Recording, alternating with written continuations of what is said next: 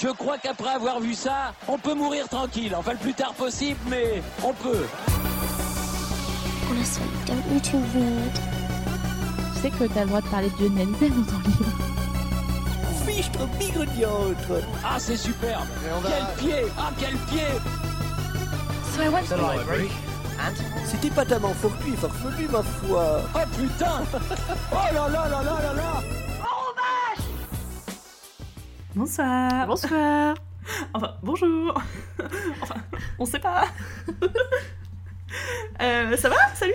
Euh, oui, je me dis qu'en fait, on devrait peut-être plutôt leur souhaiter genre euh, une lugubre journée à vous ou un truc comme ça pour être plus on brand, tu vois.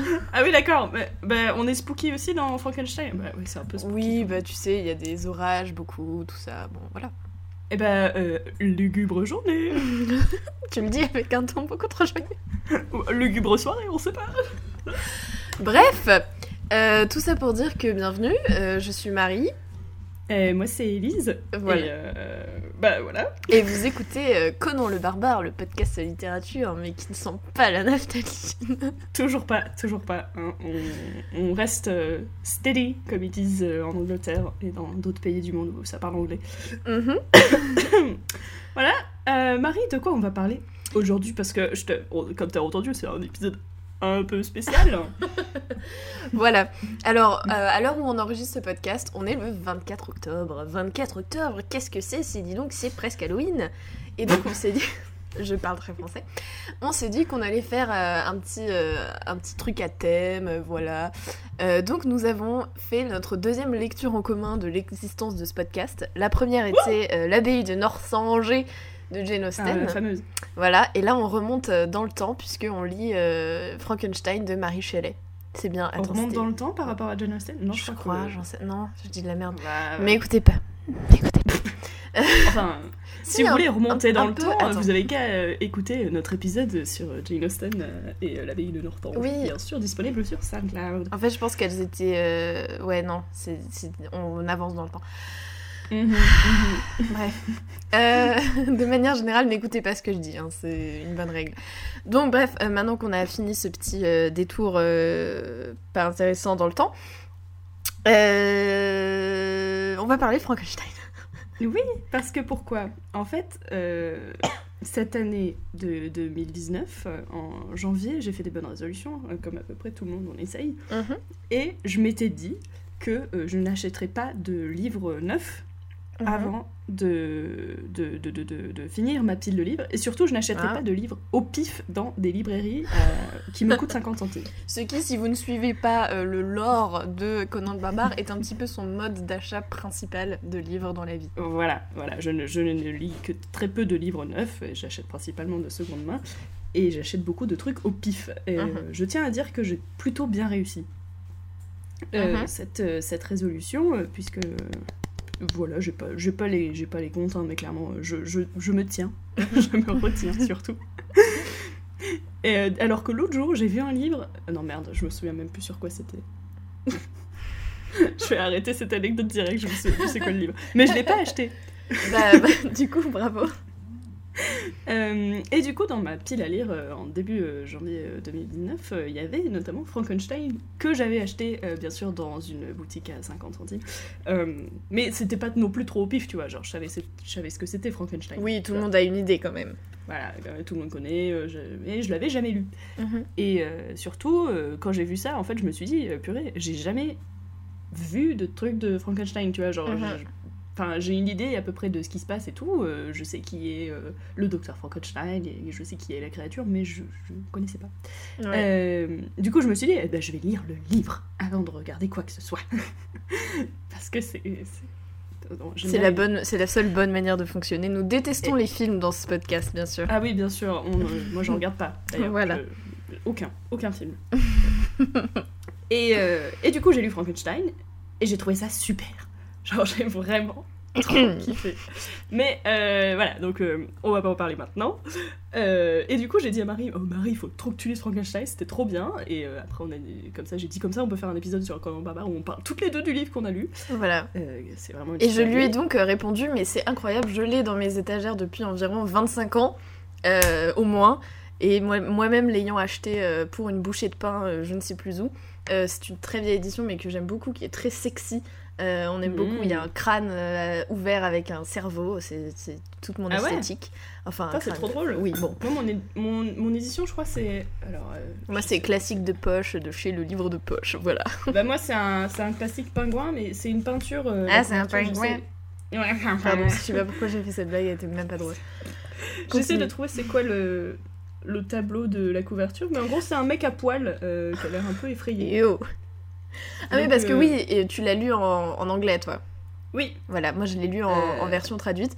D'ailleurs, euh, je me permets de préciser que je l'ai lu dans deux traductions différentes puisque j'ai commencé Ah, à lire la version physique et aujourd'hui même, me rendant compte que je n'arriverai pas à le finir, j'ai acheté le livre audio parce que je me suis rendu compte qu'il coûtait 3 euros Ah. et je l'ai écouté en. j'ai écouté à deux fois et demi la vitesse. Donc voilà. C'est comme ça que j'ai réussi à le finir pour ce soir.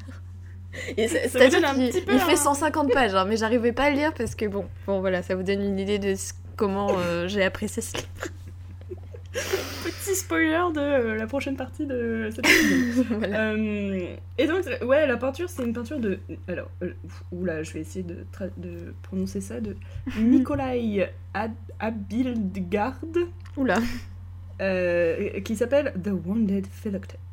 Hmm. Et euh, je pense que ça a un rapport avec ce, ce dont je vais parler plus tard. Mais voilà, on s'en fout un peu de mon édition, de toute façon, vous pouvez pas le voir parce que c'est un podcast. Exactement. Euh, Très radiophonique mais- tout cela. Ouais, dis donc, Marie, euh, c'est qui qui a écrit Frankenstein? Eh bien, merci pour, cette, euh, parfait, pour ce parfait lancement de segment que tu viens de faire, Ah euh, bah, puisque je vais vous dire deux, trois mots euh, sur l'incroyable vie de Marie Shelley. Euh, Marie euh, Wollstonecraft Shelley. Alors, je vais souvent euh, ne pas réussir à prononcer ce nom, donc je vous vous prie de m'en excuser de base. Ah ouais, bah, Je viens de prononcer Nikolai Abdul. Donc, c'est vas-y. hein. Voilà. Euh, donc bon, elle est, elle est née en 1797, morte en 1851, donc pas une vie très très longue. Mm. Euh, et il est... Alors, je vais essayer de ne pas me perdre et faire une biographie de son père et de sa mère à sa place, puisque ce serait un sujet, n'est-ce pas? Mais je veux quand même toucher un tout petit mot de qui étaient ses parents, parce que ça a une influence sur euh, qui elle est devenue, et surtout comment elle a pu devenir écrivaine à une époque où euh, bah, les femmes ne vivaient pas trop de euh, l'écriture, etc., etc. Clairement, non. Voilà, voilà. Euh, pas comme si c'était très courant aujourd'hui, mais bon, ça c'est autre chose. Mmh. Euh, donc sa mère est une écrivaine et philosophe euh, bah, proto-féministe, mais... Enfin, parce que ce serait un peu anachronique de dire féministe, mais c'est un peu ça en gros. Bon. Voilà, et elle est notamment connue pour un truc qui s'appelle Défense des droits de la femme, qui est une œuvre qui a influencé les féministes des, des siècles qui, qui suivent. Euh, mais cette femme est morte à euh, 38 ans, c'est-à-dire 10 jours après avoir donné naissance à Oh Marie. Shelley. Voilà. Euh, sa mère Putain, elle avait s'appelait, 38 ans euh, Oui. Ouais, c'est pas Ah très vieux C'est pas pour très mourir. hein. c'est pas très catholique de mourir comme ça. Non, c'est pas très euh, vieux pour mourir. Euh, bon, elle Mm. s'appelait Mary Wollstone, d'où le prénom de Marie Shelley. Je suppute qu'il y y a un lien Ah. entre les deux. Euh, voilà. Et euh, son père, c'est euh, William Godwin, qui est un philosophe slash penseur slash euh, machin mon cul, euh, qui était proéminent dans les cercles radicaux londoniens des années 1790. Euh, qui Ça me fait est... rire le mot proéminent. Excuse-moi. Moi aussi. C'est pas du tout le bon mot en fait. Genre, il était présent, quoi. Non, parce que. Excuse-moi, en fait, j'ai fait les recherches en anglais et je fais des traductions très approximatives. Ouah, Euh. C'était un chanteur. un chanteur, putain. Un penseur euh, majeur. Mhm. Euh, bon, enfin, dans une petite période de temps, mais qui a un peu inspiré euh, pas mal de pensées anarchistes, euh, euh, notamment qui a inspiré Pro Protopkin, si vous aimez euh, tout ce qui Ouais, est euh, anarchisme, vous connaissez peut-être. Euh, voilà, et euh, évidemment, euh, il écrivait plein de livres, et évidemment, Marie Shelley, a toute sa vie, été comparée à lui, et on a dit, ah là là, quelle pâle copie de son père. Bon, Euh, voilà. Mais euh, c'est bon, c'est sympa, on adore être une femme. Euh, et du coup, eux-mêmes s'étaient rencontrés par leur éditeur commun. Et euh, voilà, c'est tout, j'avais juste envie de le dire, je sais pas pourquoi. Euh, voilà. Et donc, du coup, le gars, il était à la tête d'une famille de genre 5 gosses, dont genre un ou deux étaient les siens, et les autres c'était les enfants de sa première femme et ensuite de sa deuxième femme. Mhm. Et, et en fait, la deuxième femme, Marie, avait beaucoup de mal avec. euh, puisque, alors j'aimerais donner une petite citation que je trouve assez charmante. C'est-à-dire qu'en parlant de sa belle-mère, elle dit que euh, elle ressent quelque chose semblable à du dégoût qui monte en elle quand son nom est mentionné. Voilà. elle dit également qu'elle frissonne en pensant à elle. Voilà. Oh, Donc wow. une relation un petit peu tendue entre la jeune Marie Shelley, qui s'appelle Marie Godwin à l'époque, et euh, sa belle-mère. Euh, mais Marie Shelley reçoit une éducation un peu. Enfin, une éducation assez intense, assez fournie, même si elle n'est pas faite de manière très euh, rigoureuse, très euh, classique. Son père, quand même, tient à l'éduquer et dit notamment dans plusieurs lettres, etc., qu'il veut l'éduquer comme une philosophe, qu'il veut l'éduquer. euh, il pense même, il a déjà en tête le fait qu'elle puisse devenir autrice. Donc, vraiment, c'est pas par hasard que ça devient une femme lettrée, euh, très accomplie, etc. Elle a notamment euh, un accès libre à sa bibliothèque de, dès qu'elle le souhaite, et aussi le fait que euh, il est tout le temps, enfin tu sais, c'est le genre de mec qui avait des espèces de cercles littéraires machin là, et donc Ouais. bah, de, de tout temps, elle est, je sais pas pourquoi j'en parle avec un tel mépris, mais de tout Le temps, pauvre, il euh, a rien fait. oui, bon, en fait, euh, ah, je sais pas où va cette phrase, je vais l'arrêter. ok, on recommence. Adieu. De tout temps, elle fréquente euh, du coup les, les nombreux philosophes, intellectuels, etc. qui se, qui se succèdent dans la, la hum, maison de son père. Et, euh, c'est- et tout ça par, euh, participe évidemment à, à sa formation, que ce soit intellectuelle, littéraire, politique, etc., etc. Et du coup, la meuf, elle a genre 16-17 ans et c'est déjà euh, une meuf grave intelligente et tout. Et, euh, enfin, grave intelligente, je ne sais pas, mais en tout cas, fort cultivée fort cultivée. Et euh, c'est à cette époque qu'elle rencontre un certain Percy Shelley. Vous reconnaîtrez le nom de famille. Pierre Suchelé. Euh... Qui a un, deuxième prénom que je, ne- dont je ne comprends pas les- le sens. C'est genre. Je sais pas comment ça se prononce. Genre bis, un truc comme ça Ah, ok. Son- Attends, son deuxième prénom, c'est vraiment un mot que je n'ai jamais vu de ma vie. Voilà, c'est B-I-2-S-H-E. Bice, Bice, Bice, Bice, Bon, voilà. Ouais, il est peut-être allemand.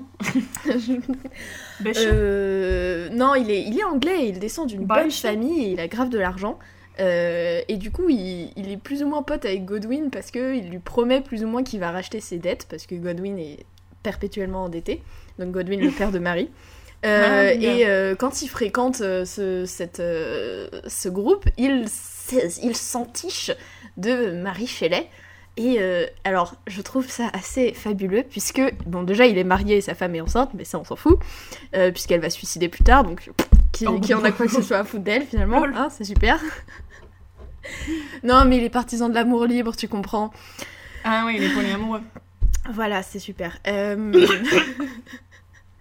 Bref, ce qui est assez incroyable sur la manière dont ils se rapprochent, Marie et Percy, c'est que euh, comme son père désapprouve de l'union, puisque à un moment ou à un autre, Percy a dit Oups, en fait, je pourrais pas racheter tes dettes, euh, eh bien, ils sont obligés de se rencontrer en secret. Et où se rencontrent-ils? Dans le cimetière, sur la tombe de la mère de Marie. J'allais dire à la bibliothèque. non, ça plus bien sympa, trop. mais- Non, non, ça va pas, c'est pas assez gosse pour ces Ah jeunes euh, rebelles. Euh, et en Oh, fait, la légende dit, alors personne ne sait si c'est vrai, mais la légende dit que ils consomment leur union pour la première fois à Non. même la tombe. Ce que je trouve, et ce qu'un utilisateur euh, d'internet, je ne sais plus quel réseau social, a décrit comme le truc le plus gothique de tous les temps, et je dois avouer que je suis assez d'accord. Alors, oui, effectivement, mais quand même, c'est genre. Bah, alors personnellement, je trouve ça très marrant, mais je peux comprendre Non. que ça heurte certaines sensibilités. Je pense que euh, ça dérange pas vraiment les morts. Et puis c'est puis c'est un endroit tranquille. Voilà, Ouais, il y a pas grand monde. euh, exactement. Il y a des Euh, petites fleurs déjà sur la tombe. Petite ambiance romantique. Éventuellement des petites bougies. ouais, J'espère que c'était pas en hiver parce qu'ils ont dû avoir froid au cul sur le sur la pierre. sur le marbre. Enfin bon, per- personne ne sait si c'est vrai ou pas. Ceci dit, c'est un peu la légende, on sait pas. euh, voilà. Bah, moi, j'adore, j'adore les légendes.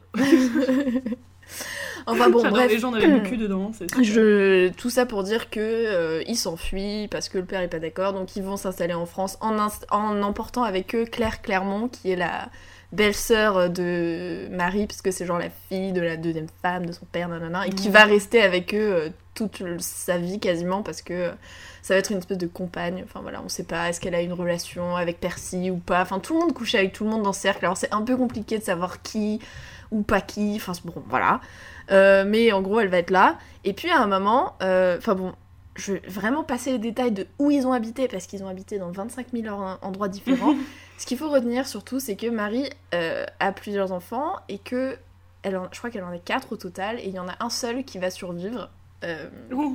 Et donc voilà, elle, elle a aussi, elle fait aussi une fausse couche. Enfin bref, c'est, elle a des problèmes avec la maternité. Ambiance. Et, euh, et ça se voit, enfin c'est un, un thème qui du coup va la marquer énormément et qu'on, va- qu'on peut retrouver dans certaines lectures de Frankenstein et des trucs comme ça. Euh, voilà. Et qui va faire que par moment dans sa vie, elle va aller pas très bien. Ce qu'on peut comprendre, je pense. Oh, une fausse couche. c'est, bon, un enfant mort, c'est, ça, ça arrive. que- Bon, c'est, voilà. Bah, toi, t'adores les morts, Marie, puisque apparemment baiser sur une tombe, ça te, peut- ça te pose pas problème. Voilà, moi l'idée de retrouver un, un nourrisson mort dans son euh, berceau le matin, c'est moi vision d'un bon matin. Euh, en fait, C'est bon. euh, petit coup d'adrénaline, là.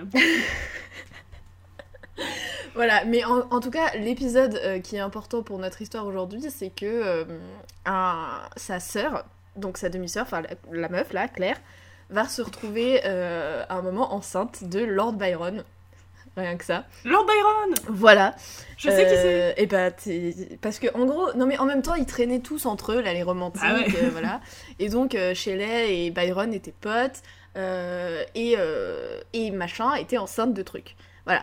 Et donc, euh, elle convainc euh, sa pote, enfin sa sœur et le mec de sa sœur de rejoindre Byron en vacances en Suisse Mhm. en 1816, de, de- de Mhm. mémoire, je crois que c'est ça.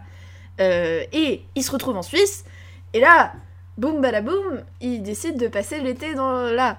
Et là, boum badaboum, il y a l'orage tout l'été. Parce qu'il y a eu un volcan en Indonésie qui a euh, fait un truc, et bref, c'est. Et c'est un été sans été. Voilà. Euh, bon, voilà, je parle très bien. Euh, à ce moment-là, Marie a 18 ans. Je pense qu'il faut le noter parce que la meuf va écrire Frankenstein à 18 ans. Eh oui, putain, elle nous a tous battus, genre. Personne Voilà. fera mieux. C'est ça. Clairement, elle a inventé un genre littéraire, elle a écrit un des plus grands livres de tous les temps. Elle a 18 ans. C'est ça. Ok. Et, euh, Ok, Marie. Oui. c'est. Et. Euh... Bref, du coup, ce qui se passe, c'est que. euh, est-ce que je parle de comment est né. euh, comment... des circonstances d'écriture de Frankenstein ou est-ce qu'on en Ah parle non, moi je vais en parler. Ok, Moi, bon, moi, bah, je- moi. En gros, à ce moment-là, elle écrit Frankenstein. euh, il le retravaille pendant deux ans, c'est publié deux ans après. Et puis après, le reste de sa vie va être un peu bah, dramatique aussi. C'est-à-dire que le drame ne- n'est jamais très loin d'elle. Puisque euh, à ce moment-là, euh, bon, la, la femme de son mari se suicide. Et donc elle se marie avec lui. Ah bah tant mieux alors. Bon, Ça c'est une bonne nouvelle. c'est. Bon, le malheur des uns fait le bonheur des autres, comme on dit. Euh, mais et donc ils, ils vont vivre en Italie. ils ont, en gros, ils passent leur vie Ah ouais, la à. Dolce Vita euh, quoi. Bah bof parce que tous ses enfants meurent en Italie. Donc bon, Ah oui, la meuf à un moment elle écrit genre je sais plus dans une lettre ou un truc comme ça, elle écrit genre euh, oui j'étais venue en Italie pour soigner ma santé, mais maintenant tous mes enfants sont morts. C'est franchement de l'arnaque. Ce qui elle a pas tort. c'est franchement de l'arnaque. Je vais demander à Thomas Cook de me rembourser là. Ah non, ils ont fait faillite. Ouais, bon. Euh, ouais, bah, bref, hein, en gros, toute leur vie, ils voyagent, ils écrivent beaucoup et ils essayent de de pas se faire arrêter pour dette. Euh, voilà. C'est-à-dire qu'il y a des moments où Percy quitte la maison pour pas se faire arrêter pour dette. Donc, bon, parce que c'est l'époque où l'emprisonnement pour dette existe encore. Euh, très fun, la société anglaise. Euh, voilà, et puis à un moment, en 1820 et des brouettes, un truc comme ça, je sais plus exactement la date, vous me pardonnerez, euh, son... Pardon, il y avait un moustique. Son mari part avec euh, un mec qui s'appelle, je sais pas quoi, Williams, un de ses potes. Ils s'achètent un bateau à voile et ils partent, euh, je ne sais plus où, mais ils meurent. Euh, parce qu'ils savent pas nager. Ce qui, quand tu possèdes un bateau à voile et que tu pars seul sur la mer, n'est pas pratique. Il y en a- tu sais, les nobles, ils étaient pas très intelligents, je sais pas. Ouais, c'est ça. Enfin bon, Alors, ils ont tout, mais euh, du coup, euh, ouais, ils ont pas ils oublient qu'ils ont pas des trucs, tu vois. Non, mais les romantiques, tu Non, sais, non, ils sont mais- pas très pratiques comme personne.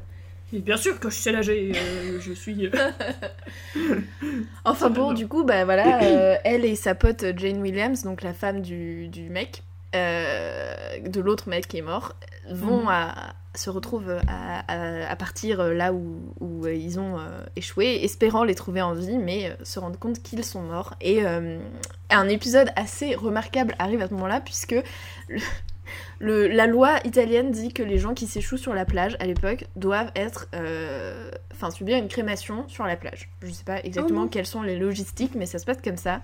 Et un ami de Shelley qui est là, puisque Mar- Marie n'est pas là à ce moment-là, euh, le voit brûler et voit que son corps, que son cœur ne brûle pas.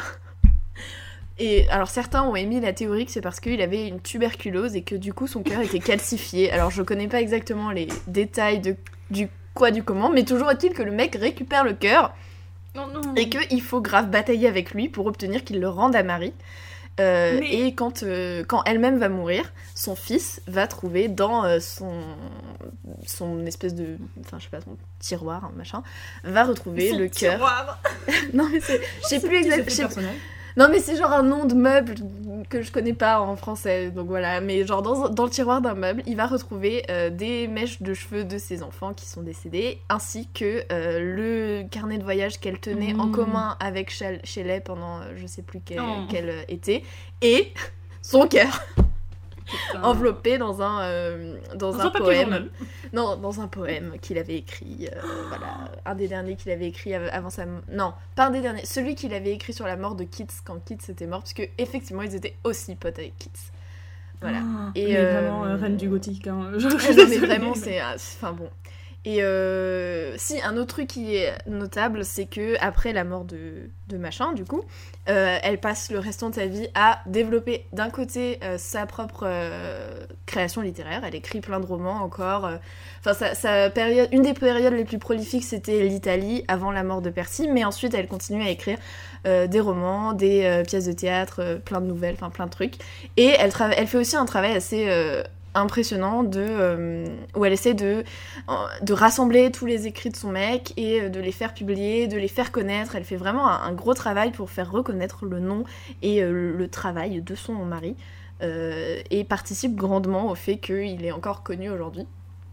Et c'est marrant parce que son père avait fait la même chose pour sa mère quand sa mère est morte. Euh, sauf que comme dans, dans la biographie de sa mère, il racontait genre toutes ces... le fait qu'elle avait eu des enfants en mariage, le fait que- le fait qu'elle avait pas des... Enfin qu'elle avait des mœurs euh, un peu légères, et du coup au contraire, au lieu de faire euh, entrer son travail dans la pos- postérité, ça l'avait complètement déshonoré. Non, non. Mais ce qui était très dommage parce que le mec il était vraiment en mode genre c'est une femme incroyable et il faut que je vous raconte tout sur elle pour que vous rendiez compte de euh, à quel point c'était un être incomparable, tu vois, et en fait, bah Et tout ça... le monde a fait euh. Voilà, ça a pas trop marché. Enfin bon, du coup, il y a une espèce de, de thème qui se retrouve euh, voilà, entre son père et, et elle. Et, Ouais, euh, super, et puis beau. voilà, elle, elle, euh, elle s'occupe de son père jusqu'à la fin de sa vie et ensuite euh, bah, elle meurt à un moment ou un autre. Parce que Mhm. elle meurt assez jeune, je crois, elle a même pas encore 60 ans. euh, parce qu'elle a une tumeur au cerveau, donc voilà. Elle vit avec son fils. ouais, pardon, pas très fun. Elle vit avec son fils et, et la femme de son fils jusqu'à sa mort, et voilà. Et eux-mêmes vont faire un travail, euh, encore une fois, pour essayer de rassembler tout ce qu'elle avait écrit et le faire publier encore euh, pour ce qui n'était pas publié et euh, faire connaître son travail, etc. etc. Voilà. Eh ben, quelle famille. Oui, vraiment des Quand gens même. très pleins de passion. Oui. pas beaucoup de calme. Pas beaucoup de calme. Mais euh, je suis sûre, elle a... Enfin, non, du coup, j'allais dire, elle a eu un de ses enfants, mais non, en fait, ils sont tous morts, donc... euh, Non, il y en a un qui est pas mort. Oui, mais du coup, enfin, c'est pas un de ses enfants, c'est forcément lui, tu vois, genre... Oui, ah oui, oui, non, c'est. En plus, c'est. Bref, Il je- s'appelait Percy. Voilà. Le fils? Ouais. Bah dis donc, pour les prénoms, ils étaient euh, inspirés, hein. Pour écrire des livres, ça y va, mais pour euh, les enfants, euh, Oui, ah, écoute, bon, euh, on fait, peut pas être doué en tout. Mais alors, c'est marrant ce que je me disais, parce que, Frankenstein, du coup, c'est quand même son premier roman, Mhm. Et j'ai jamais rien lu d'autre de Marie Shelley, enfin, genre, je peux même pas citer un autre truc qu'elle a écrit, tu vois. Bah, le. Le. La popularité de Frankenstein a du coup effectivement euh, un peu éclipsé euh, le reste de son œuvre qui euh, Mm. a été recou- redécouverte plus récemment, même plutôt vraiment récemment en fait. Bah ouais. Et du coup, mais tous ces romans, euh, dans tous ces romans, on retrouve beaucoup euh, les thématiques de la filiation, du rapport au père, euh, du On rapport. retrouve enfin, Frankenstein. en voilà. fait, Donc il y a, enfin, il y a un peu. Ouais, tu- En fait, la meuf avait vraiment une relation très. Enfin, était très proche de son père, mais en même temps, du coup, il y avait aussi des, des dissensions, forcément, et elle avait une relation compliquée à, cette, à, ce, à ce père euh, très présent et très aimé, etc. Et du coup, ça se Mhm. retrouve forcément dans, dans plein de ses œuvres. Même si je ne suis pas du genre à dire que les autrices ne sont que des daddy issues sur pattes, euh, mais voilà, on, on retrouve quand même ce Pour le coup, thème dans son. voilà, on retrouve ce thème. Mais on retrouve aussi. Mais- Enfin, de toute façon, il y a beaucoup de liens avec la filiation, avec son père, mais aussi avec elle-même euh, et ses enfants qui sont tous morts. Et enfin voilà. Oui, du donc, coup, euh, globalement, la maternité n'est pas un sujet très serein chez Marie Shelley et ça se ressent. Oh, eh ben, Yes. ça m'intéresse, euh, j'irai lire des trucs qu'elle a fait. Pour Halloween, spooky, ouais. Euh, mais du coup, euh, je peux parler de Frankenstein, je peux pas parler de Frankenstein, qu'est-ce qu'on fait? Bah si, tu, bah, si on peut pas en parler, c'est dommage qu'on fasse une émission dessus quand même. Ah bah, eh ben, c'est parti. Alors. Euh, donc je m'excuse d'avance puisque mes notes sont aussi en anglais. Ah là là. Et, euh, La bilinguerie. mais, mais voilà. Euh, donc Frankenstein ou le Prométhée moderne, c'est le Mhm. sous-titre du livre. Je sais pas si toi tu l'avais sur ton édition, mais moi perso je l'ai pas. Euh, je l'ai à l'intérieur, mais pas sur la couverture. Ah, bah peut-être que moi c'est pareil. Attends, je vais regarder. Euh. Ah bah pareil, oui, d'accord. Voilà. Euh, voilà, non mais j'ai trouvé ça intéressant parce que je- j'avais pas noté. Tout à fait, ça m'a Euh, donné l'occasion d'aller revoir ce qu'était le mythe de Prométhée, puisque j'avais bien sûr oublié euh, depuis. euh, Eh bah, tu me corrigeras parce que j'arrive toujours pas à l'expliquer. C'est le truc avec le foie qui repousse. Ouais, bon attends, attends. alors, Oui, on- pardon, on- on- on, skip Donc, des euh, étapes là. Frankenstein ou Le Prométhée moderne est un roman euh, écrit donc par Marie Shelley qu'on vient de vous présenter et qui raconte l'histoire de Victor Frankenstein euh, qui est un jeune homme euh, bien sous tout rapport hein, euh, qui, qui vit sa meilleure vie en Suisse euh, avec son père et sa famille et tout euh, et qui part faire ses études de, de sciences vraiment des études de sciences Bah, c'est euh, c'est global quoi, c'est bien. ouais non mais voilà enfin il- enfin voilà c'est clairement ce qu'il va faire Oui. euh, et euh, qui euh, part un beau soir euh, de- d'automne, non je rigole, euh, fait des petites expérimentations dans sa chambre et réussit à créer un- une créature Mhm. que Wikipédia définit, définit de peu orthodoxe. C'est bien vu. Non mais voilà, enfin euh, c'est vraiment, il, il décide de, il décide de faire ça et du coup il y arrive. Et euh, dans le livre, donc coup, euh, on suit les aventures notamment de Victor Frankenstein, mais aussi de la créature qui parle. Genre, pardon, hein, j'en parle tout de suite, mais c'est vraiment Oui, vas-y. pour moi, été le plus gros plot twist du livre parce que dans toutes les adaptations de Frankenstein et dans l'imaginaire Ah. que moi-même j'avais de Frankenstein, la créature elle parle pas. Oui. C'est Mais- juste un truc bête là qui sait pas, qui sait, qui sait rien faire et qui attaque les gens et voilà. Mhm, mhm. Mais d'ailleurs, le fait que la manière dont elle apprend à parler, euh, excusez-moi, mais c'est un peu. Non mais attends, on parle. On parle Oui, pardon, je veux pas, je veux pas sauter des étapes, mais voilà. Parce que c'est clairement le meilleur personnage. Euh, et donc, euh, on l'a dit, Marie Shelley, elle a écrit ça quand elle avait 18 ans. Et euh, Mhm. donc, le livre a été publié anonymement en 1818. Voilà. euh, quand elle avait 20 ans. Mhm. Et euh, ensuite, la seconde édition, qui contenait donc son nom, cette fois, a été publiée en 1823. Mhm. Et donc, comment elle a écrit Frankenstein? Donc, on l'a dit tout à l'heure, elle était partie en vacances dans la vallée du Rhin, en Allemagne. Non, c'était en Suisse qu'elle était en vacances, non? Attends, attends, attends. Ah oui, pardon, pardon, vas-y. Au début, ils sont allés dans la vallée du Rhin. Ils sont allés à Egenschirm, je sais pas si je prononce ça correctement. Je sais Euh, même pas ce que c'est, donc. euh, ah. 17 km du château de Frankenstein. Voilà. où, deux siècles plus tôt, euh, on raconte qu'un alchimiste faisait ses petites expérimentations. Mhm. Euh, et donc après ça, elle va donc, en Suisse, notamment dans la région de Genève, euh, où elle a décidé que euh, l'histoire de Frankenstein euh, euh, se passerait là. Mes- phrases, euh, pardon. Euh, et donc durant, euh, durant ces petites vacances, donc avec euh, Percy, son mec et Lord Byron, ils, ont, ils se sont dit, oh, on se fait un peu chier. parce qu'il fait pas beau. Du coup, on va faire un concours de qui écrit la meilleure histoire d'horreur. De fantôme. Et ah, moi j'ai horreur, Ah, attends pour moi. Bah, peut-être fantôme. Enfin bref, qui écrit la meilleure histoire qui fait peur Oui. Éventuellement incluant des fantômes. Pourquoi pas. Euh, et donc ils y pensent pendant des jours, des jours et des jours. Et un jour, Marie Shelley, elle a fait un rêve euh, par rapport à un scientifique qui réussissait à créer la vie et qui en était traumatisé. Voilà. Et, euh, donc voilà, je pense qu'on peut facilement faire le lien avec le livre de Frankenstein. Et donc Frankenstein est un livre qui s'inspire grandement de la culture gothique. On a bien compris que Marie Shelley ne- elle vivait euh, le gothique euh, dans toute sa splendeur, mais aussi du mouvement romantique, hein, bien sûr. C'est tous les noms qu'on a cités euh, précédemment faisaient partie des- du même cercle, hein, à peu près. Voilà. Euh, et euh, on en a vite fait parler aussi, on a vite fait rappeler que c'est Frankenstein est considéré comme le premier roman de science-fiction, Mhm. puisque contrairement aux autres œuvres de fantastique d'avant, eh bien euh, là il y, a y une création scientifique, quelque chose qui a été euh, une action délibérée, euh, comment dire, un avancement scientifique, ouais voilà, Mhm. un truc qui a fait que c'était encore plus fantastique que fantastique.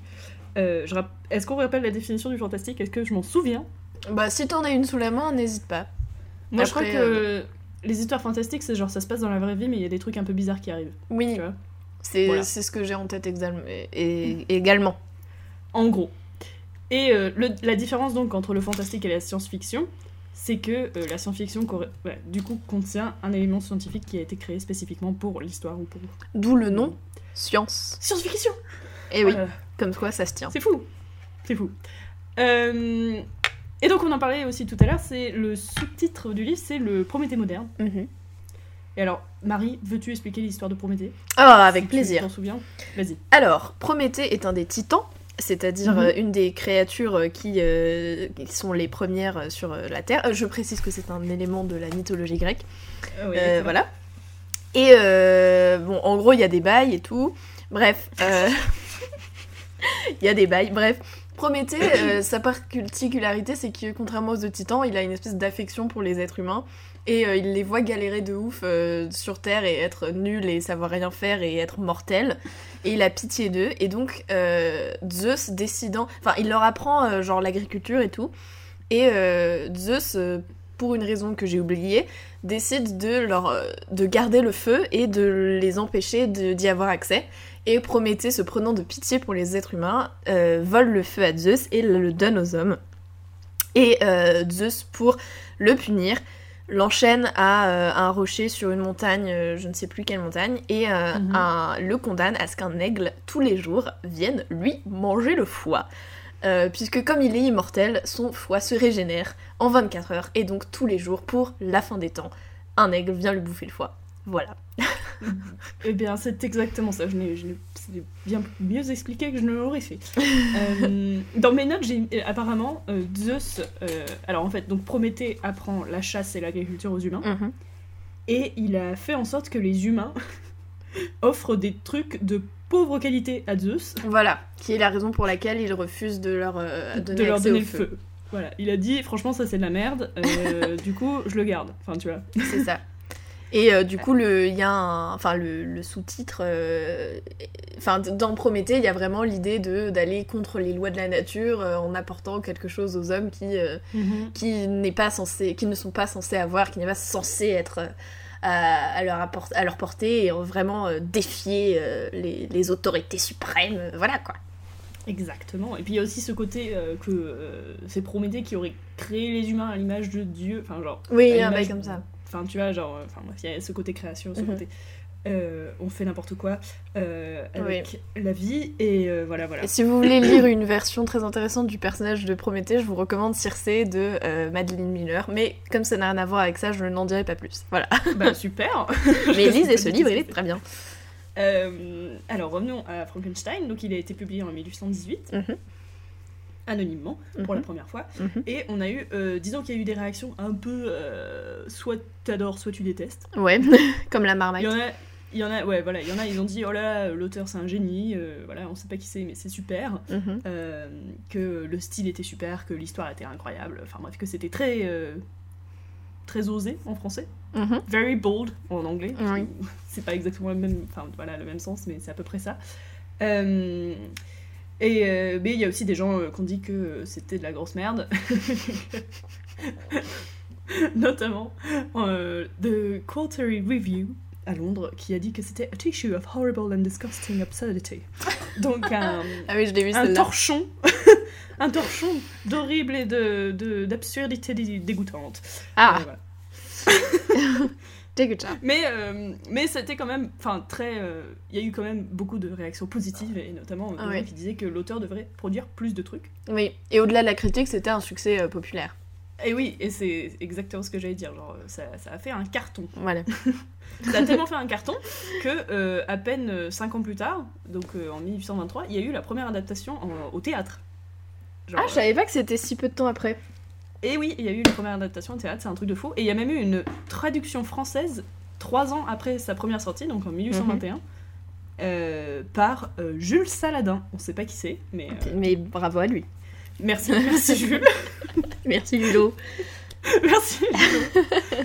Euh, Est-ce que j'ai d'autres trucs à dire sur, sur Frankenstein Moi, je peux vous parler un peu des, des adaptations, puisque comme on l'a dit tout à l'heure, euh, moi j'en ai pas vu.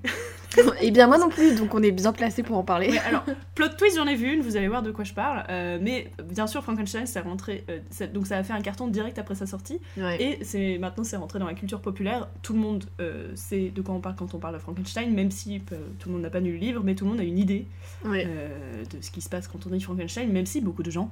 Euh, pensent que Frankenstein est le nom de la créature. Ah, c'est ce que j'allais dire.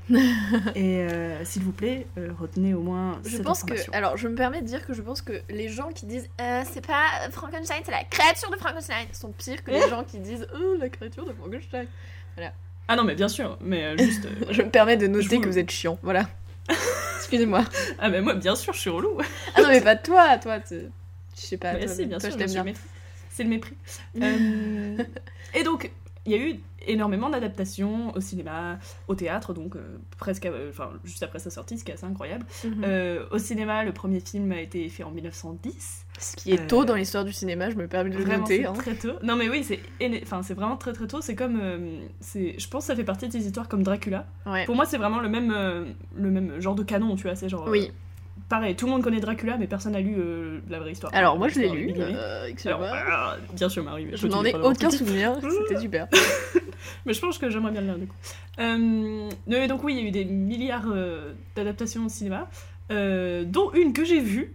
Et en Ah. fait, elle est listée sur Wikipédia, mais je trouve ça très drôle. C'est euh, The Rocky Horror Picture Show, Ah bah oui, moi aussi alors. qui est, qui est considérée comme une adaptation de Frankenstein, alors que vraiment ça n'a pas grand chose à voir, sauf que, bah euh, oui, le docteur Frankenfurter, bon déjà il s'appelle comme ça, euh, Mhm. qui a créé une créature de toute pièce, mais, Ah oui, certes. mais à part ça, ça a quand même pas grand chose à voir. Mais regardez ce film parce que c'est vraiment super. Oui. Mais le regardez pas comme une adaptation de Frankenstein. Enfin, non, voilà. vous allez être désorienté. C'est vraiment très très loin. Euh, euh, mais même euh, bah, à la télé, hein, tout le monde en fait des références ou des adaptations. Je veux dire, il y a eu un épisode dans Les Simpsons. Mhm. Donc voilà. En musique, il y a eu beaucoup, mais quand je dis beaucoup, c'est beaucoup de groupes de punk qui ont mis Frankenstein dans leur nom. Et je trouve ça trop drôle. Enfin, je trouve ça incroyable. Et notamment, mon préféré s'appelle euh, Frankenstein Drag Queen from Planet 13.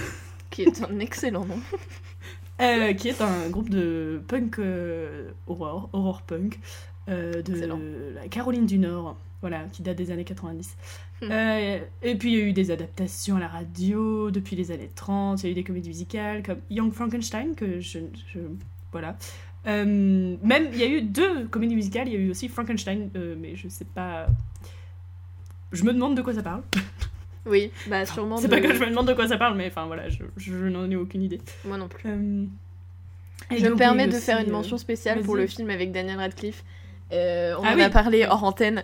Euh, Daniel Radcliffe en Igor et James McAvoy en Victor Frankenstein. Mais qui est Igor du coup? Genre, Bah tu sais, c'est l'assistant bossu là. Qui, euh, quand l'autre il fait abaisse le levier, Crank, et bah Igor c'est Crank, et il abaisse le levier. T'as vu? Enfin voilà, tu sais, c'est un bail où ils sont genre, euh, oui, euh, ah là là, la science euh, qui va trop loin, contre Dieu, machin, et après il y a des explosions. C'est super. mhm. Je l'ai pas vu, mais la coupe de cheveux de Daniel Radcliffe me donne envie de le voir. Voilà. Bah, J'avais juste envie de le noter parce que, parce que la coupe de cheveux de Dan Rad, qui est super. Mais je, moi, je dois dire que Daniel Radcliffe a une excellente ligne éditoriale depuis qu'il a arrêté Harry Potter. Enfin, genre, il a pas arrêté, c'est genre ça c'est fini, tu vois. Genre, Depuis qu'il juste- a arrêté de fumer et qu'il a arrêté Harry Potter. excellent, excellent, continue comme ça, Daniel. Euh, Grave. et donc, oui, bah, il y a eu plein d'autres adaptations. Il y a eu des jouets, il y a eu des jeux vidéo, il y a eu des BD, il y a eu des comics, il y a eu plein de trucs, il y a eu des tonnes de livres. Bon, vous Euh, saisissez l'idée, quoi. Voilà, c'est un peu. Genre, c'est. Tout le monde aime bien, du coup, tout le monde aime bien en parler. Euh, Voilà. c'est un peu la référence, euh, ma référence à moi. Est-ce que le Euh, majordome dans la famille Adams, il, son apparence est un peu inspirée des, de, l'apparence classique de la créature de Frankenstein ou c'est juste moi qui extrapole? Euh, peut-être, je ne sais pas. Je suis pas du tout connaisseuse de la famille Adams. bah, J'ai juste vu les, les deux films avec euh, machin là. Pff, putain. Sans doute, parce que c'est quand même un truc assez gothique, donc. euh, Oui. Je lance la question, à vous de, de, de me donner vos réponses. c'est comme ça que ça marche le podcast, c'est vous qui faites le boulot. Alors, moi, je voulais quand même parler. Alors, donc j'ai vu vraiment pas beaucoup d'adaptations de Frankenstein, qui est une des raisons qui m'a poussé à lire le livre. Mais euh, je voulais en voir une avant de faire ce podcast et je l'ai pas trouvé. C'est un livre qui s'appelle euh, Frankenstein 90. Oui. Et j'explique, j'explique. Euh, donc il y a un mec qui s'appelle Mario Mancini, Mhm. qui a fait Frankenstein 80. C'est un autre film. Et c'était un film d'horreur d'Italiens euh, des années 80. Mhm. Incroyable. Et en France, il y a un mec qui s'est dit Ah, moi je vais faire Frankenstein 90. Ok. Et c'est Jean Rochefort qui va faire Victor Frankenstein. Quoi? Eddie Mitchell qui va jouer Frank, son pote relou. Oh. Cécile Auclair qui va jouer la créature femelle. Et Marc Lavoine qui joue la créature. Avoine qui joue la créature. Oui, Putain, génial. donc. Mais oui, vous, vous comprenez bien pourquoi j'ai envie de faire ce film et je l'ai malheureusement pas trouvé. Euh, donc si quelqu'un a un lien pour euh, le télécharger de manière tout à fait illégale, s'il vous plaît. Oui, je vous en supplie, transmettez-le nous. Parce que je m'en fiche si c'est bien, si c'est pas bien, je veux juste voir ça. Grave. Jean Rochefort, putain, génial. Non mais oui, enfin, ça a l'air d'être du génie. Il y a Eddie Mitchell qui joue mal, enfin genre... bien. Ma passion Eddie Mitchell qui joue mal. Et euh, d'ailleurs, bon, alors j'ai lu deux trois avis, euh, mais il y en a un qui m'a fait bien rire, vous allez comprendre pourquoi. Euh, donc, euh, qui dit que euh, la performance de l'acteur qui joue la créature, Marc Lavoine, hein, désolé, euh, est un désastre. Mais, ça n'étonne personne. mais euh, franchement, Marc Lavoine, bah, je sais pas en fait. Bon, On se lance sur un Euh, débat dans- sur Marc Lavoine ou pas non, vraiment pas. D'accord. Euh, mais apparemment, ce n'est pas le seul responsable, c'est pas lui le responsable, Ah. puisque c'est une chose absurde que de faire parler la créature comme vous et moi. Bah, et- bah, il est con, il a pas lu le livre, hein Et voilà, et voilà, et lui il a pas lu le livre et il se croit plus fort que les autres pour parler de Frankenstein alors que Eh, mon petit père si tu savais la créature tout ce qu'elle dit.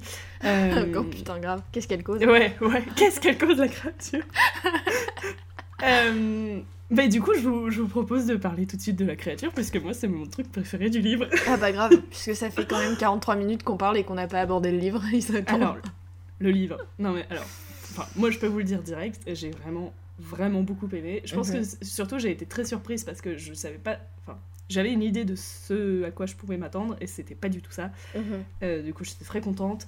Euh, J'adore euh, le style beaucoup trop chiant de Marie. Enfin, moi c'est vraiment le genre de littérature que j'adore, c'est lourd à digérer, Hmm, tout va bien. Et vraiment, surtout, j'ai en fait, j'ai vraiment adoré la créature. Ouais. J'ai adoré qu'elle parle. J'ai adoré comment elle a commencé. Enfin, quand. euh, puisque dans le livre, on a le point de vue. Enfin, c'est pas un livre où le livre parle du point de vue de Victor Frankenstein.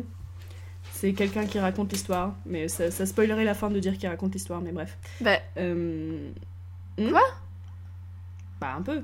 bah, pourquoi non? C'est lui qui raconte l'histoire. Non Enfin. En gros, il raconte son histoire à quelqu'un d'autre et c'est ce quelqu'un d'autre qui raconte l'histoire. Oui, mais enfin, le, le gros de l'histoire, c'est Victor qui la raconte quand même. Oui. Et puis c'est pas spoiler la fin de dire qu'il raconte, on voit au début. Ah oui, c'est vrai. Oh là, bah moi, ça fait longtemps que je l'ai lu. Euh, J'oublie tout ce que je lis. Voilà, c'est un, truc, euh, c'est un petit truc euh, qu'il faut savoir sur moi. Euh, et du coup, on a un passage où c'est la créature qui raconte Oui. son histoire. Et là, ouais, franchement, j'adore. Non mais alors, enfin, Je vais, je, vais, je le dire maintenant, comme ça je reviens plus dessus après. Mais il y a vraiment des. Enfin, narrativement, cette histoire n'a aucun sens. Ah oui. Enfin, je suis désolée, il y a vraiment tout un passage où la créature, elle reste dans un, dans un abri euh, qui est genre acco- euh, accolé euh, à un cottage. Et genre, il y a une espèce de. Je sais pas. Enfin, vraiment, en plus, l'explication est nulle. Genre, il y avait un passage et maintenant il n'y a plus de passage, mais il y a un petit trou. Alors, du coup, pendant des semaines et des semaines, il reste dans son truc à regarder les gens qui vivent dans le cottage par son petit trou, sans rien faire, sans rien dire. Et juste, il le voit jamais, mais lui, il est là. Et et il y a plein de trucs qui sont complètement débiles. Genre, il y a des personnages qui se retrouvent en Irlande alors qu'ils étaient censés être en Écosse. Et il y a des personnages. Il y a un moment, le mec, il s'endort dans un bateau et il dérive de l'angle Ah de l'Écosse jusqu'à l'Irlande, comme ça. Le mec s'endort dans un bateau alors qu'il est tout seul dedans. Enfin, vraiment. Déjà, Ouais, il il- devait pas savoir nager. Non, mais. oui, je pensais qu'elle s'est inspirée de. Non, c'est pas inspirée, elle l'a prédit, putain. Oh la pauvre. Enfin bref, après je pense que c'est pas du tout... euh, De toute façon, ce roman n'est clairement pas concentré sur euh, l'histoire en elle-même, c'est plus une espèce de d'examen euh, moral et psychologique, mais du coup, euh, il vaut mieux pas trop s'attacher euh, à la cohérence narrative, parce que sinon tu tu t'arraches les cheveux très vite. Voilà, je l'ai dit une fois, j'en parlerai plus, mais je me permets de dire que ça m'a cassé les couilles. Ah non mais oui, moi, enfin franchement, moi j'ai adoré, mais euh, clairement tout le passage où la créature, donc en gros la créature, donc euh, enfin qu'est-ce qui se passe? Donc euh, Victor Frankenstein, Victor Frankenstein qui est chiant, hein. Enfin, Oh moi, putain, il arrête pas de s'évanouir toutes les deux secondes. Ça suffit à un moment ou à un autre. Il pleure, il s'évanouit, il a des fièvres pendant des mois et des mois. Littéralement, le mec pendant six mois, il a de la fièvre là. Pfff, il est épuisant. Hein. En plus, il passe son temps à se plaindre, à dire oui, ah ma là là, l'horrible condition de ma vie, qu'est-ce que c'est terrible, ah là là, quel drame. Alors ah que c'est lui qui a fait ça, enfin je veux Oui. dire, euh, genre, personne t'a forcé à faire un patchwork de cadavres euh, dans ta chambre, à le dire à personne et à créer la vie, enfin genre... Parce que oui, c'est pour ça, c'est pour ça qu'il est pas très bien, euh, Victor, le pauvre. Donc il a réussi à créer la créature et ça le bouffe un petit peu de l'intérieur. Ça le travaille, le pauvre. Donc il part faire ses petites études là, avec son meilleur pote dans la ville, euh, pas loin de, je sais pas, enfin un peu loin mais pas trop loin. Oui. Euh, ça reste en Suisse. De là où il vivait. Il fait ses petites expérimentations dans, dans, dans son grenier là. Pas trop. Et euh, on voit, enfin, son pote il est inquiet pour lui parce que ça le travaille, tu vois, il est fatigué, euh, il est blanc comme un cul. Mais il est pas euh, encore, il est pas là à ce moment-là, son pote. Il est tout seul lui. Il revient Ah. après. Ah oui Euh, Enfin bref, donc il, Mhm. il réussit à créer la créature, puisque Mhm. il se fait chier, euh, il Oui. sait pas quoi faire de ses soirées. D'ailleurs, c'est important Euh, de préciser que dans quasiment toutes les adaptations suivantes, euh, il y a tout un bail avec le galvanisme où genre tu injectes de l'électricité dans Oui. quelqu'un et, et effectivement c'était des théories euh, scientifiques de contemporaines à Marie Shelley, elle s'est sûrement Mm. inspirée de ça, mais dans le roman rien n'est précisé quant à la manière dont il crée dont il crée la vie parce que c'est vraiment pas du tout ce qui euh, ce qui importe euh, dans le roman. Donc Ouais. euh, voilà. Mais oui, donc on sait pas comment il fait milliarder. Mhm. Euh... Après, je me souviens plus trop de. de- Bah après, il De voit la créature oui, oui, oui. et genre il est pris d'une soudaine réalisation qu'il a fait un truc qui était peut-être pas très bien. Euh, il s'est pris pour Dieu, quoi, le gars. Il a pris Voilà. la grosse tête. Et du coup, Et il le- s'en est rendu compte après. Ça Voilà, bien. C'est-à-dire Pendant qu'il le- était en train de faire son petit patchwork, il est là, là, là, là, là, là, je fais de la couture. C'est ça. Après, il a fait, oh putain, en fait, ça a marché. Voilà, parce qu'il explique que vraiment, quand il est dans ses recherches scientifiques, il est dans un espèce d'état enfiévré euh, de. de, de, de- Enfin, qui est même pas une espèce de conscience pleine, et du coup, il, il se rend pas compte de ce qu'il fait, il est tellement oui. absorbé et obnubilé. Et du coup, quand il voit la créature se lever, il est là, genre mince Et du coup, après, il a de la fièvre pendant six mois. Oh damn. voilà, et son meilleur ami, euh, je mets meilleur ami entre guillemets parce que je soutiens euh, Oui. la thèse gay, hein, personnellement. Mais bien sûr. Voilà. Euh, genre, il est amoureux de sa cousine. Non, mais Non, déjà, mais alors ça- euh, enfin, voilà. Non mais en plus le pire c'est qu'ils sont pas du tout parents. Du coup je comprends pas Mais pourquoi ils font le choix délibéré de parce que en gros il y a une petite orpheline qui est recueillie, recueillie par sa famille et il vit et en gros elle est élevée dans euh, l'idée qu'il va l'épouser. Genre vraiment de base, c'est Ah tu sais ils ont genre enfer, 6 déjà. ans et ils sont là genre ouais ils vont se marier plus tard. Et, et du coup, mais il fait quand même le choix, ils font tous le choix délibéré de la- l'appeler ma cousine alors que depuis le Mhm, début ils ont décidé qu'ils allaient se marier et je trouve que ça n'a pas de sens et qu'il faudrait pas faire ce genre de choix dans la vie. Voilà. Bah ouais, mais écoute, euh, les Enfin. nobles du 19e siècle, euh, je pense que les cousins, les cousines, euh, c'était pas non plus. euh, Ouais, mais enfin, à mon sens, ça soutient aussi la thèse selon laquelle il a un amour pour elle qui est très platonique, hein, et qu'en Oui, fait, il est vraiment est, euh, en kiff de Henri. Clerval. genre, ah ouais, non mais clairement. Voilà. Enfin, bref. euh, euh, oui, du coup, son pote euh, arrive et en mode Ah là là, tout est presque mort, mon petit. Et Qu'est-ce qui se passe? Voilà, et il le nurse back to health pendant 6 mois. Mhm. Ou je sais pas combien de temps. Enfin, littéralement, le mec il a de la fièvre pendant 6 mois, ça n'a aucun sens. Et Ah, de- en même temps. mais moi, ce qui me fascine quand même, c'est que la créature s'enfuit. Le Ouais. mec voit la créature se lever et être vivante, et il est là, genre, ah ah, quelle horreur. La créature s'enfuit, et lui, il Mhm. en a rien à foutre pendant je sais pas combien de temps. Il ne se pose Ouais. pas la question de savoir où elle est allée. Il ne se pose pas la question de savoir si ça va pas peut-être causer la panique. Il ne se pose pas la question de savoir si elle a survécu ou si elle est morte. Il est juste dans son lit à avoir de la fièvre pendant 6 mois. Ça- Et c'est ça pendant tout le bouquin. C'est insupportable. Oui, c'est à peu près ça. Jusqu'à ce que. Alors, euh, spoiler, la créature tue quelqu'un. Oui, Euh. et c'est son frère, le quelqu'un. Voilà, voilà. tue pas n'importe qui, voilà. tue euh, son frère. Et euh, du coup, direct, en fait, tout le monde est là, genre, on comprend pas comment c'est possible parce que ça a pas l'air d'être un humain. Enfin, bref. C'était. c'est une sale histoire. Et sauf Ouais. qu'il y a que Victor Frankenstein qui est là. Ah putain, c'est de ma faute. Oui, parce que, Ah, alors, je sais. là, il y a une des seules scènes du roman que j'ai beaucoup aimé. Euh, tu sais, Ah, quand il y a... de, il y avait un peu de suspense, il y avait un peu Voilà, de mystère. euh, quand il arrive à Genève, que parce qu'il a entendu que son frère était mort, et du coup il Ouais. retourne à Genève, et il peut pas rentrer tout de suite parce que euh, c'est la nuit, et du coup les portes sont fermées, les portes de la Mhm. ville, et du coup, il, il- je sais pas pourquoi il décide d'aller dans la montagne, alors déjà bon, il est bizarre ce gars, le mec c'est la nuit, il décide d'aller se balader dans la montagne sous l'orage, bon, voilà. Et, euh, et là, il y a une description absolument apocalyptique de l'orage et tout, et sur... euh, genre, il y y y a plein d'éclairs, machin, sur le lac, truc, truc, et là, il y a la créature qui, a- qui apparaît, euh, genre, il fait, il- fait noir entre deux éclairs, et là, d'un coup, pam, pam, la créature, il est là, genre... Elle est trop Dieu. bien cette scène. Ouais, ça, tu vois exactement cool. ce qui se passe. Genre vraiment cette, cette image de l'éclair, Mais genre, oui, grave. de, qui est derrière, tu vois juste l'ombre, enfin genre la, la silhouette énorme de C'est ça. Enfin. Et après, Ah la créature s'enfuit parce qu'elle peut grimper sur des glaciers, parce qu'elle est surhumaine. Et c'était... Enfin, c'est- ça, c'est une scène que je dois avouer euh, m'a, m'a, don- m'a laissé une forte impression. Franchement, c'est pas mal, c'est pas mal. Ah oui. Et donc euh, bref, et donc oui, en fait, donc il va y avoir plein d'événements comme ça où en fait euh, la créature fait son fait son petit bonhomme de chemin. et euh, donc tue tue des gens et enfin voilà. Quand même, euh, enfin, c'est pas non plus, euh, c'est pas non plus un enfant de cœur.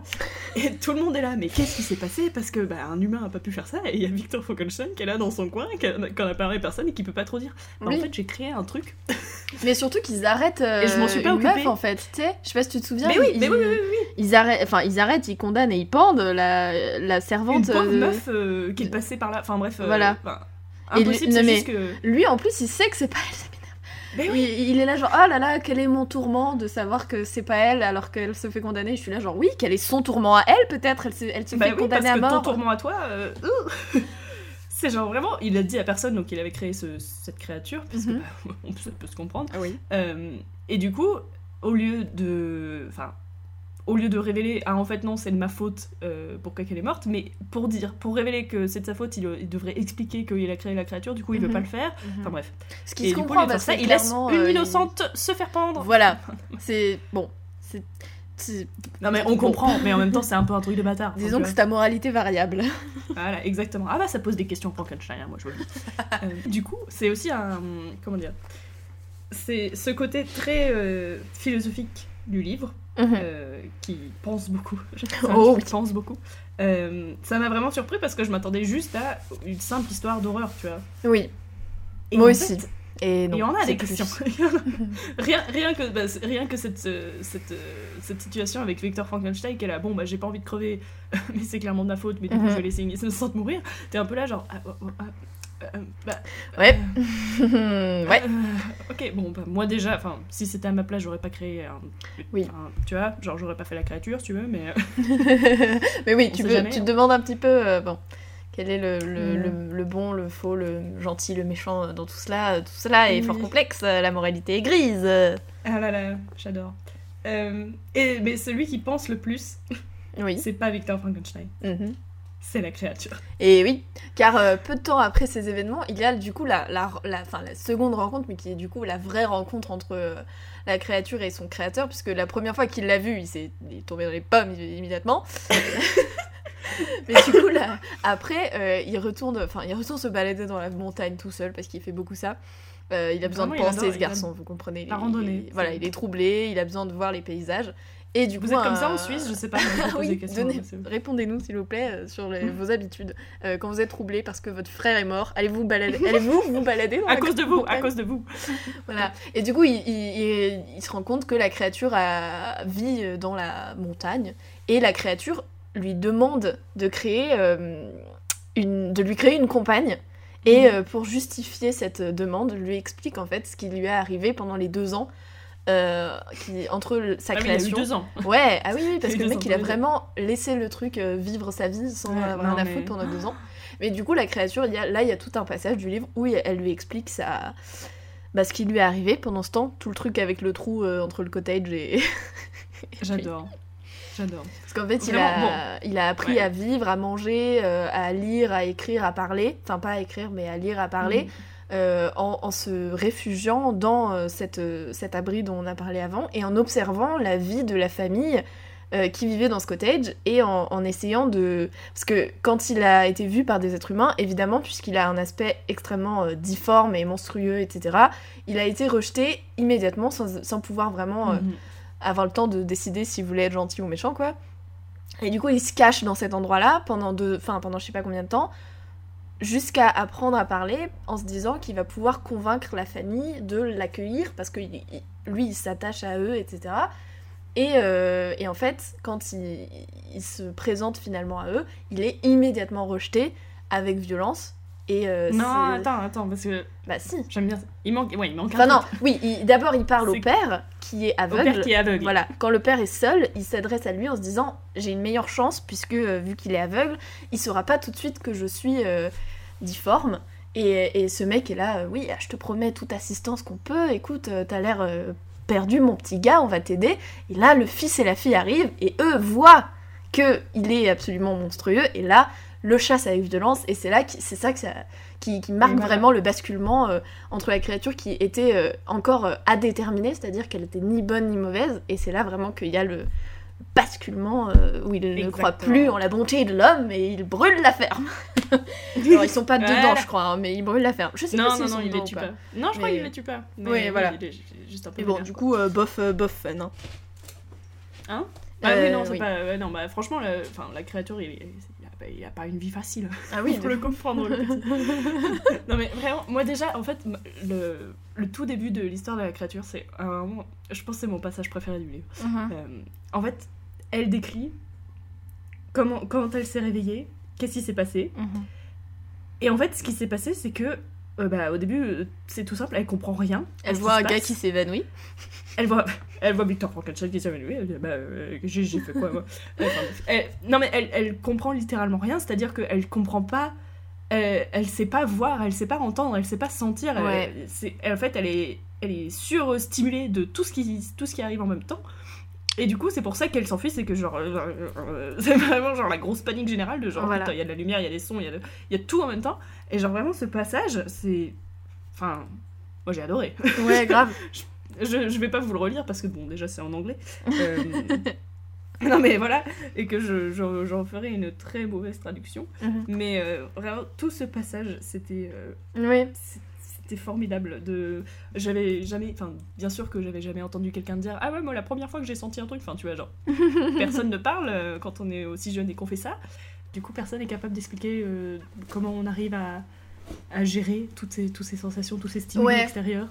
Oui, Et, voilà. euh, Parce que du coup, il y a tout un passage où il explique euh, comment il erre dans la forêt et comment il apprend petit à petit ce qui est la vision, euh, ce qui est, Oui. comment il peut se nourrir, etc. Enfin, c'est, vrai que c'est vrai que c'est un super passage de, de ce roman. J'adore, vraiment. Genre, euh, j'étais vraiment euh, subjuguée par ce passage. Enfin, Mhm. déjà, j'étais subjuguée par le fait que la créature pouvait parler. J'étais vraiment là, genre, ok, ok, frère. Oui, c'est vrai. Et du coup, ça m'énerve vraiment maintenant parce que la créature, c'est vraiment. Enfin, même pendant enfin, tout le passage dans le cottage, là, où il apprend à connaître les humains et où il apprend à. à, bah, littéralement à connaître les humains, en fait, il apprend sa propre humanité. Enfin, genre, c'est vraiment. Il pense, mais de ouf Ouais. En plus, Il à un moment, il trouve des, des, des ouvrages euh, de philosophie euh, et il les lit et tout. Mais oui, enfin, genre, genre, waouh. il, il est à fond, le gars, il réfléchit tout le temps, et il pose plein de questions, Ouais. et c'est trop intéressant, et du coup, euh, enfin. Et du coup, enfin, je réfléchis à, aux images que j'avais de la créature de Frankenstein, c'est vraiment un monstre qui parle pas. Ouais. Et Bah après, tout, je pense que c'est pas forcément. Enfin, euh, je pense que le mythe a été transformé pour euh, représenter, pour exprimer d'autres trucs qui sont pas euh, inintéressants non plus, mais qui effectivement ne, ne, ne sont pas du tout des questionnements sur les mêmes trucs. C'est sûr. Ouais, mais qu'est-ce qui s'est passé? Il est, il est où le, le moment où quelqu'un a dit franchement la créature elle est chiante? Bah, je pense que c'est dès les parler. premières adaptations euh, au cinéma, puisque de toute façon, au cinéma, euh, au départ. Bah personne euh, parle. Personne parle. Donc tu peux pas vraiment avoir une heure et demie de questionnement philosophique. Après, je sais pas si au théâtre il parlait cinéma ou pas, mais. Le cinéma, mais c'est juste la créature derrière le cottage. Tu vois, c'est juste un plan fixe sur lui en train de regarder dans un trou. oh là là. Passionnant. Super. Plus tweet à la fin, les gens ils le rejettent parce qu'il est moche. Oh. bah c'est ça la question. Oui, hein, alors euh, qu'en plus, sur euh, les apparences euh, et tout. euh. Voilà. Alors que lui, il leur a coupé du bois. donc Mais oui. franchement, waouh. Franchement, ça se fait. Ouais, grave. Enfin, ouais. Et ouais. Mais voilà. Oui, et du coup, euh, quand même, ce qui se passe après, qui est quand même un, un petit peu important, c'est que il y a tout ce passage où le mec dit à. Enfin, le, la créature cherche Victor, du coup. Après ce Mhm. passage où, où il se fait rejeter, il décide qu'il doit retrouver son créateur. euh, Mhm. sans être vraiment sûr de ce qu'il va en faire, mais euh, qu'il doit le retrouver pour euh, lui demander de l'aide parce qu'il est vraiment en galère dans la life, quoi. Mhm. Et quand il le retrouve, en fait, il, il retrouve. Euh, En fait, il tombe par hasard. Alors, ça, c'est encore un plot. euh, un, Plot un twist. trou de- un trou d'histoire. Euh, C'est-à-dire qu'ils ils arrêtent pas de tomber les uns sur les autres par hasard dans le monde alors qu'ils travaillent. genre, Alors ils que traversent- la Suisse c'est grand vraiment quand même. toute la. Non, mais ils traversent toute l'Europe. Je suis désolée, le mec. il Ah oui, tombe en par, plus, par oui. hasard sur son pote mort en Irlande. Il y a un moment, faut arrêter. Enfin, bref. Donc là, il tombe par hasard sur le frère de Victor qui a le malheur de lui dire qu'il s'appelle Frankenstein et c'est pour ça qu'il le tue par impulsion en fait. Euh, et pas du tout parce qu'il veut, euh, il a prévu de tuer le mec, c'est juste qu'il est là genre ah Frankenstein, Berg, c'est comme Victor, gna gna gna, je t'ai tendu. Et euh, Ce qui Et est un coup, peu plus moment- le côté animal euh, de Oui, non, c'est hein. plus On a beaucoup parlé greu, du côté humain, mais greu, vraiment, greu, t'ai il a ce côté un petit peu. Voilà. D'ailleurs, je me demande quand même Voilà. parce que. Donc Frankenstein, enfin, il a quand même créé cette créature après des, des cadavres de trucs et genre il a alors ça à- c'est pas précisé dans le, Ouais. enfin c'est pas aussi clair que ça. Que il n'y a pas de de- de- d'histoire comme quoi il va chercher des cadavres ou quoi que ce soit, c'est pas aussi clair. Ah non, j'ai pas dit qu'il allait chercher des cadavres, mais genre il a quand même Ouais. créé ce truc et et enfin j'ai pas envie de savoir comment il a fait pour trouver toutes ces petites pièces, mais genre qu'est-ce qu'il a pris et tout, mais genre il a créé un truc qui est surhumain en fait. Enfin, Bah, il explique à un moment que c'est trop délicat de créer, euh, de répliquer toutes les toutes petites parties Oui, de l'anatomie, et que c'est pour ça qu'il fait un truc euh, qui fait 2m40, quoi, un truc comme ça. Ah oui. Et- oh bah du coup, et- se lâche. effectivement, il avait pas vu toutes les retombées. mais oui. Et oui, du coup, euh, tout le, le, le- le dilemme moral, enfin une grosse partie du dilemme moral de ce truc, c'est qu'il va demander à, à Victor de lui créer une compagne. Mhm. euh, de- du même euh, bois, mais euh, qui soit une meuf. Et enfin, une, une meuf, autant que cette créature puisse être un homme et une femme. Oui, voilà. Et, et en gros, il lui promet si jamais tu me donnes cette compagne, je m'en irai en Amérique du Sud, dans le désert, et, et on vivra seul et on vous laissera tout seul, on vous laissera tranquille. Par contre, si tu refuses, je te tue, toi et ta famille. Franchement, bon plan. Enfin, genre, je veux dire. Voilà. Et du coup, mais en fait, du coup, le, enfin, Victor se retrouve plongé dans un. Au début, il l'accepte parce qu'il a peur pour sa famille, mais euh, et du coup, il part en Écosse pour euh, essayer de, de- de créer cette créature sur une, euh, dans un endroit isolé pour pas qu'il y ait de problème.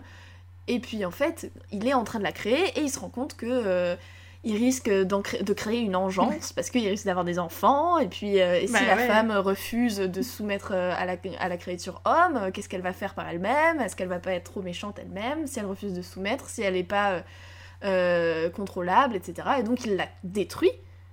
Et la créature s'en rend compte. Et là, la créature se dit Je vais Mais te mon- Sauf qu'il lui dit Tu me verras, tu me retrouveras lors de, la nuit, de ta nuit de noces. Ah là et là Victor, là là et là. alors, ça, je suis désolée, c'était vraiment le truc le plus débile de toute l'histoire, c'est-à-dire que Victor, il se dit Ah, il va me tuer moi Alors que, non, c'est Quel évident qu'il va tuer ta femme. Enfin, genre, moi, je l'ai vu à- venir à 10 km. C'est, c'est- ça m'a énervé et du coup pendant les 50 prochaines pages j'étais là genre mais non il va tuer ta femme fais attention il va tuer Elisabeth et le jour de sa nuit de noces il est là genre oui Elisabeth va dans la chambre toute seule Euh, Quel tu gros seras plus sûre et donc évidemment elle se fait tuer bah voilà hein fallait pas c'est pas une surprise bon Voilà. Ouais, non, mais je suis d'accord. Moi, je le déteste, hein, Victor Frankenstein, donc de toute façon, euh, Non, mais vraiment insupportable. de toute façon les hommes, euh, manière générale. Euh, non, mais voilà. Mais même après, du coup, et à partir de ce moment-là, le livre, c'est vraiment une course-poursuite Oui. entre Victor Frankenstein qui essaye de- d'échapper à son destin, donc de se faire défoncer par la créature, et euh, la créature donc qui, qui prend un malin plaisir à le suivre de loin. Voilà, parce que à partir du moment. Non, c'est dans l'autre sens. À partir du moment où, euh, hmm, où sa meuf meurt, il se fait le serment euh, qui va Ah oui, oui. rattraper la créature pour finalement, pour enfin la tuer. Et la créature fait exprès en fait de euh, se faire, de pas se faire attraper, mais de rester à, à une distance su- suffisamment proche pour que l'autre puisse la suivre. Et Mais il la tire jusqu'au euh, pôle Nord et après il voilà. meurt dans les glaces. Et cette dernière scène, mais cette dernière scène, oh, la dernière Ah scène ouais. de Victor Frankenstein. Donc, il, donc il- oui, effectivement, il est au pôle Nord, donc il fait un petit peu froid, Euh, et il se fait recueillir par, euh, par un mec qui, qui a son, comment on dit, un bateau brise-glace là. Ouais. Enfin, c'est pas comme ça que ça s'appelle, mais genre il a Je un sais gros pas c'est quoi le bateau. nom, mais c'est ça quoi. Il a un gros bateau qui casse la glace là pour aller dans, le- enfin, dans la glace, hein, vous avez compris. Oui. Mais ils Euh, sont coincés dans la glace quand même pour le coup. Et voilà. Et du coup, il se fait recueillir par ce, par ce type. Et donc, c'est à lui que Victor Frankenstein raconte toute son histoire. Et il est là, genre, euh, voilà, ouais, j'ai, déconné, frère. euh. et donc, voilà, il lui raconte tout son truc. Et, euh, bah, enfin, son, son pote, il est un peu là, genre, bon, il est fou ce type. Enfin, est-ce que sa créature existe vraiment et tout J'y crois, bof. Euh, Mhm. Jusqu'au jour où Victor Frankenstein meurt Ouais. sur ce bateau plein de glace et que euh, son pote donc euh, sur le bateau qui vient le voir arrive dans la chambre et il y a la créature qui est penchée sur le corps de Victor Frankenstein. Genre, Voilà. et vraiment cette, cette scène j'en, j'en ai des frissons. Euh, rien que d'imaginer le type qui est là genre non mais il est complètement fou Victor euh, genre il, il dit qu'il a créé un monstre et tout. Et genre il entre dans la chambre et là t'as la créature qui est là en train de regarder. Victor Frankenstein qui est mort. Genre, ah Oui, et qui du coup se lance dans un monologue euh, qui conclut l'histoire et qui explique que en fait il a beaucoup de remords à voir son créateur mort et que il, Oui, il enfin essaye bon. de le tuer depuis longtemps mais qu'en fait le, le résultat final c'est juste qu'il est parfaitement seul sur cette terre finalement et que donc il est pas heureux de cette mort et il, annonce qu'il va aller euh, se tuer. J'adore la créature, vraiment une drama queen Yes. de ouf. Ah non mais de ouf. en même temps, euh, alors vraiment Victor pendant tout le truc il est là genre ah là là qu'est-ce que je souffre? Alors qu'en vrai la vraie victime, la vraie Ah. Nikos dans cette histoire c'est quand même la créature que personne Bah oui, non mais bien que tout le sûr. monde rejette. Mais bien sûr, le pauvre, enfin clairement, enfin comme tu disais au début, la créature elle est ni mauvaise ni, ni bonne, tu vois, c'est juste genre bah, une créature littéralement et, qui a été amenée là euh, sur Terre, il a rien demandé le pauvre. Euh, Mhm. D'ailleurs, il y a- Comme bah, disait le poète, j'ai pas demandé à naître. Non mais voilà, il y a toute cette question de, euh, bah en fait, euh, oui, effectivement, il a rien demandé et on lui a donné la vie et qu'est-ce qu'il est censé en faire et en plus on l'a rendu moche et effrayant euh, pour les humains. qui sont quand même Voilà. 95% de la population qui peut croiser, et ils ont peur de lui, ils le rejettent, enfin tu vois. Et Ouais. même, dans mes petites recherches, j'ai trouvé un passage qui dit que Marie Shelley, donc la créature n'a pas de nom dans le, Oui. bien sûr, c'est Très la créature. Euh, je sais- je- il y a, enfin voilà, c'est ré- vraiment référé euh, en anglais, on utilise le pronom it qui est réservé aux Mhm. choses euh, inertes, pas inertes, mais genre sans vie, enfin les voilà, les- pas les personnes quoi, ni les Mhm. animaux. Et Marie Shelley aurait comment dire, aurait utilisé le nom d'Adam dans un de dans une de ses lectures de Frankenstein, euh, qui faisait donc référence bien sûr au premier humain euh, dans le jardin d'Éden. Euh, et d'ailleurs, il y a un petit extrait. Pardon, j'arrive plus à parler. Je faut que je tousse. Il y a un petit extrait d'un poème, je sais pas, de John Milton, enfin bref, qui dit un truc du genre euh, Est-ce que je t'ai demandé à toi, créateur, euh, Voilà. Euh, de me faire humain Est-ce que, enfin, est-ce que je t'ai demandé euh, euh, de me tirer de la. Enfin bref, from darkness to promote me, enfin bref. Donc il y a toute cette question de la créature qui dit à Frankenstein Franchement, pourquoi tu m'as créé? C'est trop injuste. Oui. J'ai pas demandé à vivre. Euh, et je ne fais que souffrir, en fait, voilà, c'est ça. Ma vie n'est que souffrance euh, et c'est de ta faute. Et Victor Frankenstein, qui est, toujours, qui est toujours en fièvre hein, depuis le début du livre. Oui, Il y a aucun moitié moment conscient, où il, moitié évanoui. où il récupère la santé, tu vois, où il est bien. non mais c'est ça. Le pauvre, attends. euh, Mais d'ailleurs, je me permets de, alors, de citer quelqu'un que je ne pensais pas citer dans un podcast sur la littérature, qui est Guillermo del Toro, Super. qui, Oh en commentant de ce livre, en fait, disait que pour lui, alors, euh, disait que c'est pour lui euh, le livre adolescent par essence. Et euh, je suis pas forcément euh, fan du fait de euh, dire que euh, l'autrice. euh, Enfin, je suis pas fan du fait de dire, tu sais, les, les autrices, euh, c'est des enfants, en gros. Mhm. Mais il dit, euh, voilà, tu euh, n'appartiens. Enfin, tu n'as pas ta place dans le monde. Tu as été amené dans ce monde par une force et par des gens euh, qui, à qui tu n'as rien demandé et qui ne sont pas. qui, et qui finalement ne s'occupent pas de toi et n'ont pas d'affection pour toi. Et tu es jeté dans un monde de douleur et de souffrance. Mhm. Et, euh, et il dit du coup, bah en fait pour moi c'est vraiment un, livre écrit par une adolescente, ce qui est vrai, elle a 18 ans quand elle l'écrit, et, Ouais. euh, c'est, et c'est, ça représente de ouf la souffrance adolescente, et c'est vraiment... euh, et il dit que c'est génial, et je dois avouer que je comprends cette analyse, et que je trouve qu'il y a un petit peu de vrai dedans, effectivement. Bah oui, bien sûr. Enfin, parce que la créature, on peut vraiment retracer, genre, de sa création jusqu'à euh, le dernier moment où il vit. C'est vraiment, genre, le, la, comment dire, le, le cycle humain de, genre, euh, le bébé qui découvre toutes les sensations en même temps, de l'enfant Mhm. euh, qui imite les grands pour pouvoir euh, réussir à parler ou apprendre, enfin, tu vois. Et Mhm. de l'adolescent qui a sa crise d'adolescence et du coup qui est là, genre, franchement, papa, c'est trop injuste. Enfin, tu vois, genre, Voilà. c'est c'est une lecture qui est, qui est, qui est parfaitement euh, sensible. Tout à fait. Et je trouve Mais- que ça se, ça se reflète bien avec le. Enfin, la vie de Marie Shelley qui a euh, voilà qui s'est enfuie de chez elle à 16 ans, euh, Oui. qui euh, a pas eu de contact avec ses parents, euh, enfin avec sa mère parce qu'elle était morte, mais avec son père euh, jusqu'à ce que euh, jusqu'à ce qu'elle se marie et que finalement ils, ils finissent enfin par se réconcilier. Mais voilà, pendant des années, elle a été complètement coupée de son père qui pourtant avait été une figure si proche. Et donc il y a un peu, euh, enfin il y a effectivement, je trouve que ça fait sens un petit peu. Bah oui, parfaitement. Enfin, c'est évidemment pas du tout la seule lecture à faire, hein, c'est un peu euh, mais euh, c'est un thème qui est là en tout cas. Voilà. Voilà. Mais, euh, mais oui, du coup, je vous conseille. Enfin, est-ce que tu conseilles Frankenstein aux gens? Parce que moi, oui, puisque j'ai adoré. Mais, Ah, mais tu. euh, On a fini là? Je sais pas, t'as d'autres trucs à dire? Moi, Ah oui, putain, il y a des milliards de trucs que j'ai envie d'aborder encore. Ah, mais en plus, tu, tu viens de le lire. Moi, je l'ai lu il y a un peu longtemps, j'avoue. Ouais. Mais il y a deux trois, deux, trois thèmes euh, que je trouve intéressants à aborder, notamment, comme d'habitude, la place de la femme, etc. euh, Ouais, non, j'osais pas, j'osais pas en parler.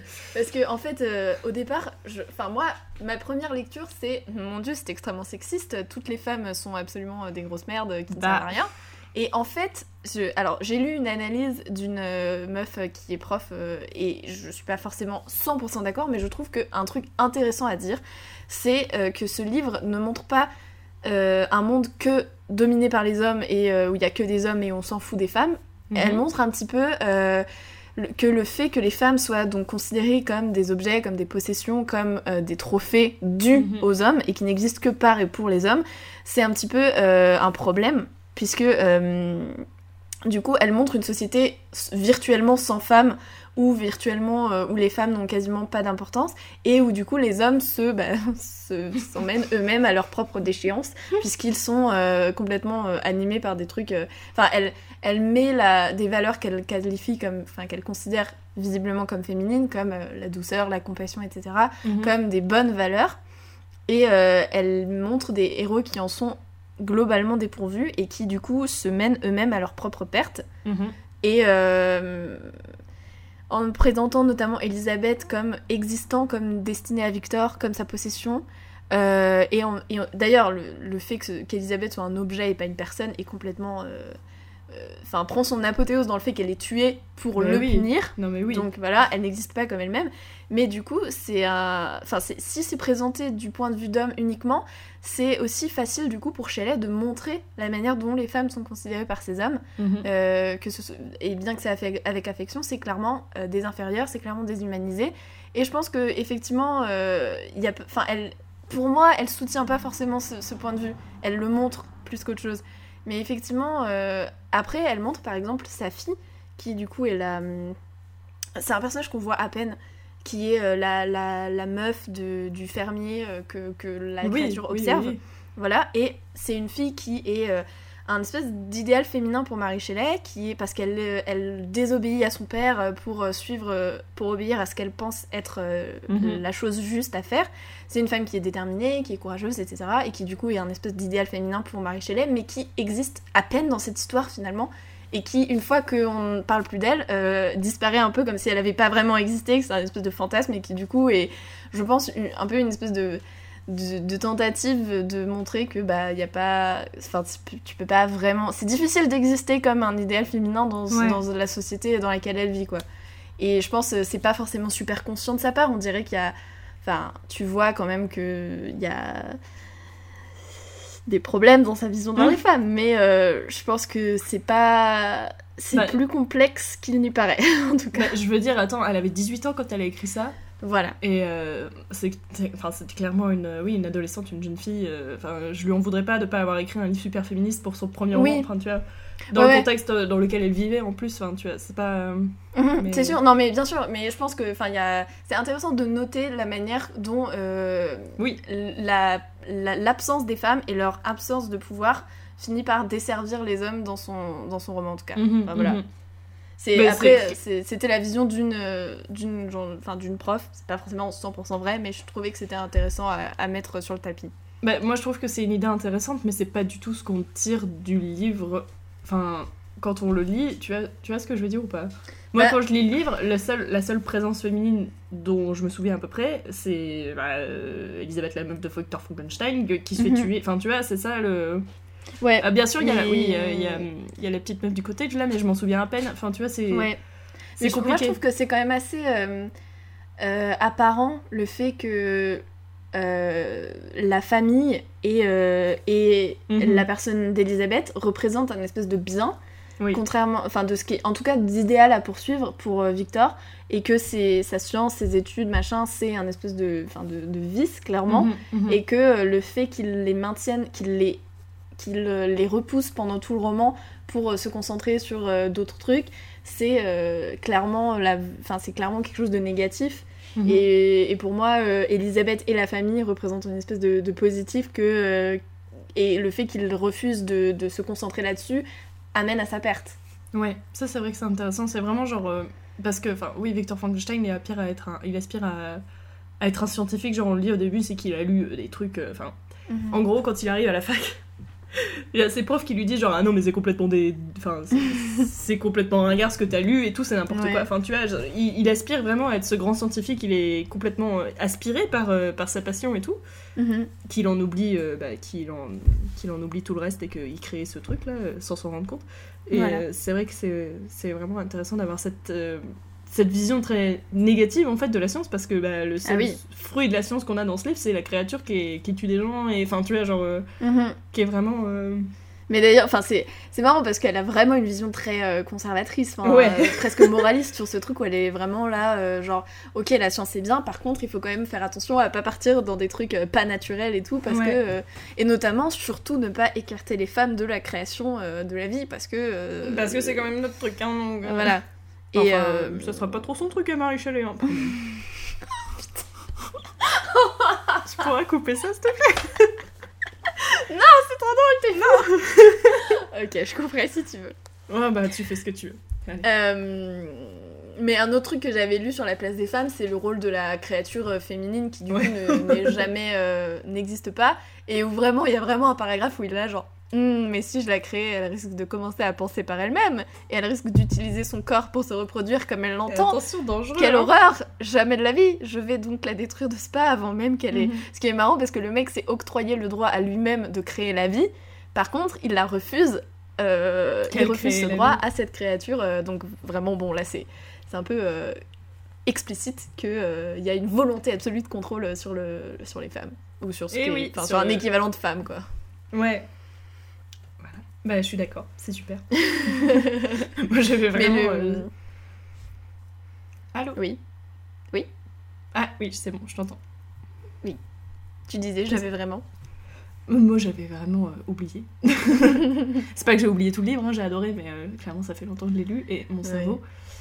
Mon cerveau euh, fait, fait le tri. Mais le, le dernier truc que je trouvais marrant et qui est plus une espèce d'anecdote, mais euh, enfin, évidemment, il y a une critique de euh, la science et. euh, Enfin, pas de la science en elle-même, mais plus d'une espèce de, de, de, de pousser trop loin.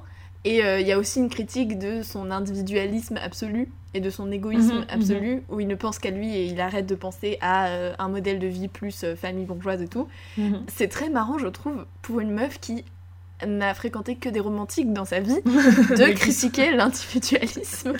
Mais du coup, je trouve ça très marrant parce que la meuf était vraiment au cœur de ce truc et du coup, c'est- elle était grave bien placée pour. euh, Enfin, c'était une romantique elle-même, mais où il y a quand même une espèce de. euh, de disons, de tempérament où elle dit Ok, très bien, mais. euh, ne pensons pas qu'à l'individualisme, ne pensons Mhm. pas qu'à les... Calmons un peu nos égaux et, et retournons un peu vers un ordre moral, naturel, machin, un peu plus... Bah, je pense que ça a été aussi beaucoup entouré d'hommes. Enfin, tu vois, genre. ça devait être fatigant. ouais. Non, mais les hommes romantiques, c'était vrai. Oui, c'était vraiment cette expression de ce sont mes émotions et je dois en parler. Euh, c'est- bien, hein, c'est bien. Mais, euh, mais tu calmes. pas trop quand même. Et je pense vraiment que le passage justement où Victor euh, se rend compte que donc les conséquences de ses actions tuent une pauvre petite qui n'a rien fait et qui Oui. décide de rien dire.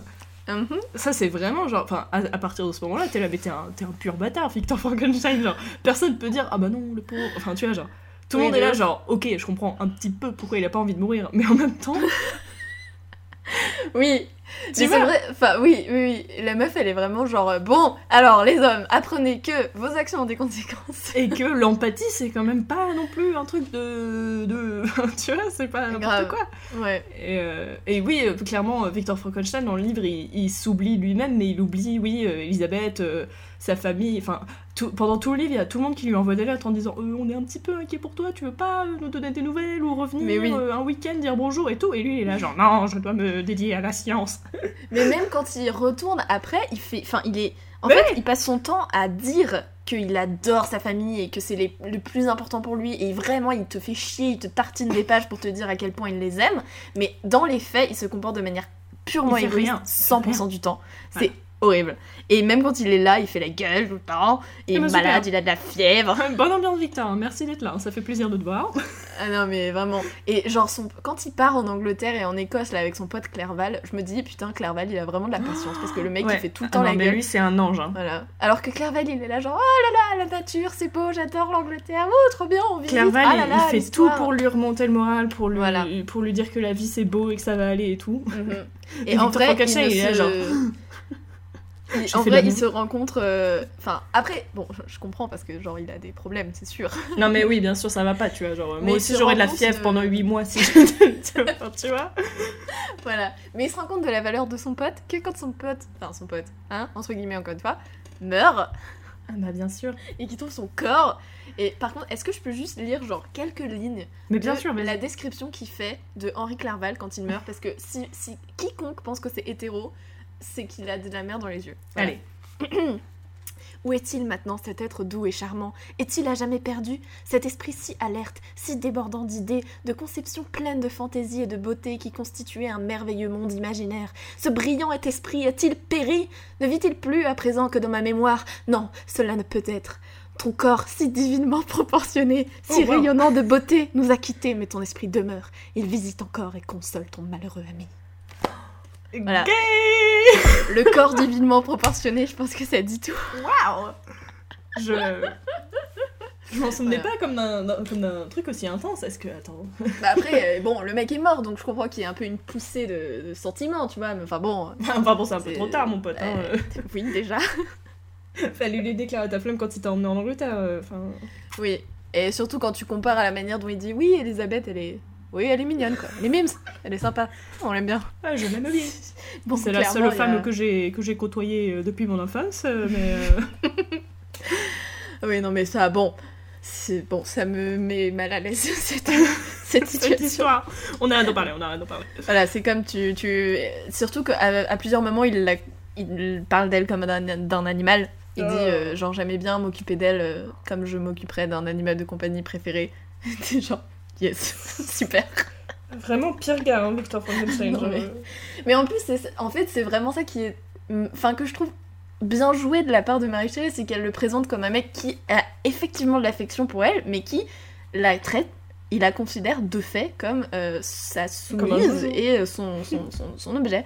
Et je pense que c'est volontaire, parce que quand elle Bah écrit oui. des trucs aussi clichés que euh, je l'adore comme un chien, enfin, tu vois, tu sens qu'il y a quand même une intention derrière, je trouve.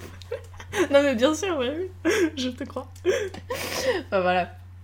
Bah, Après, euh, c'est un peu paradoxal cette manière dont elle traite la famille bourgeoise euh, classique comme un, Oui. un idéal et dont elle est aussi là, non mais oui, mais les femmes, faut quand même. Ah bon oh, Et puis après, elle est là, hein. genre, oui, faut la famille. voilà, La famille, frère. le sang avant tout, comme dirait Bah oui, bien sûr. Euh, alors, moi, ça, ça me fait penser à un truc. C'est Yes. que, aussi, avant de lire le livre, j'avais une image. Alors, je sais pas d'où ça sort. Est-ce que si quelqu'un reconnaît ce, ce film ou ce truc, euh, dites-le moi. J'avais Mhm. cette image de euh, Victor Frankenstein qui portait sa meuf morte Oui. dans un escalier en colimaçon comme ça et qui essayait de la faire revivre parce qu'il s'est dit ah bah j'ai réussi à donner la vie à la créature je vais pouvoir faire revivre ma meuf Ah. Et, euh, Et du coup, dans- en lisant le livre, j'étais là genre, euh, ah, peut-être il va essayer et tout. Enfin, genre, euh, c'est une, une bonne question de genre euh, se prendre pour Dieu et tout, machin. Est-ce qu'on peut ressusciter les morts? Enfin, bref. Euh, je trouvais ça intéressant. Et en fait, pas du tout.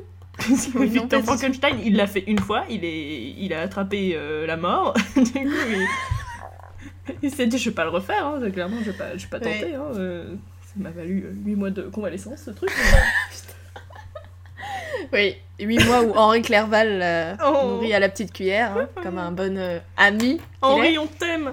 Grave, il méritait mieux. Ah, Grave, oh, mais tellement mieux que ce pauvre Victor Frankenstein qu'on a rien à foutre de sa gueule là. Ouais. Mais je pense qu'il y a eu vraiment un. Enfin, avec euh, la créature.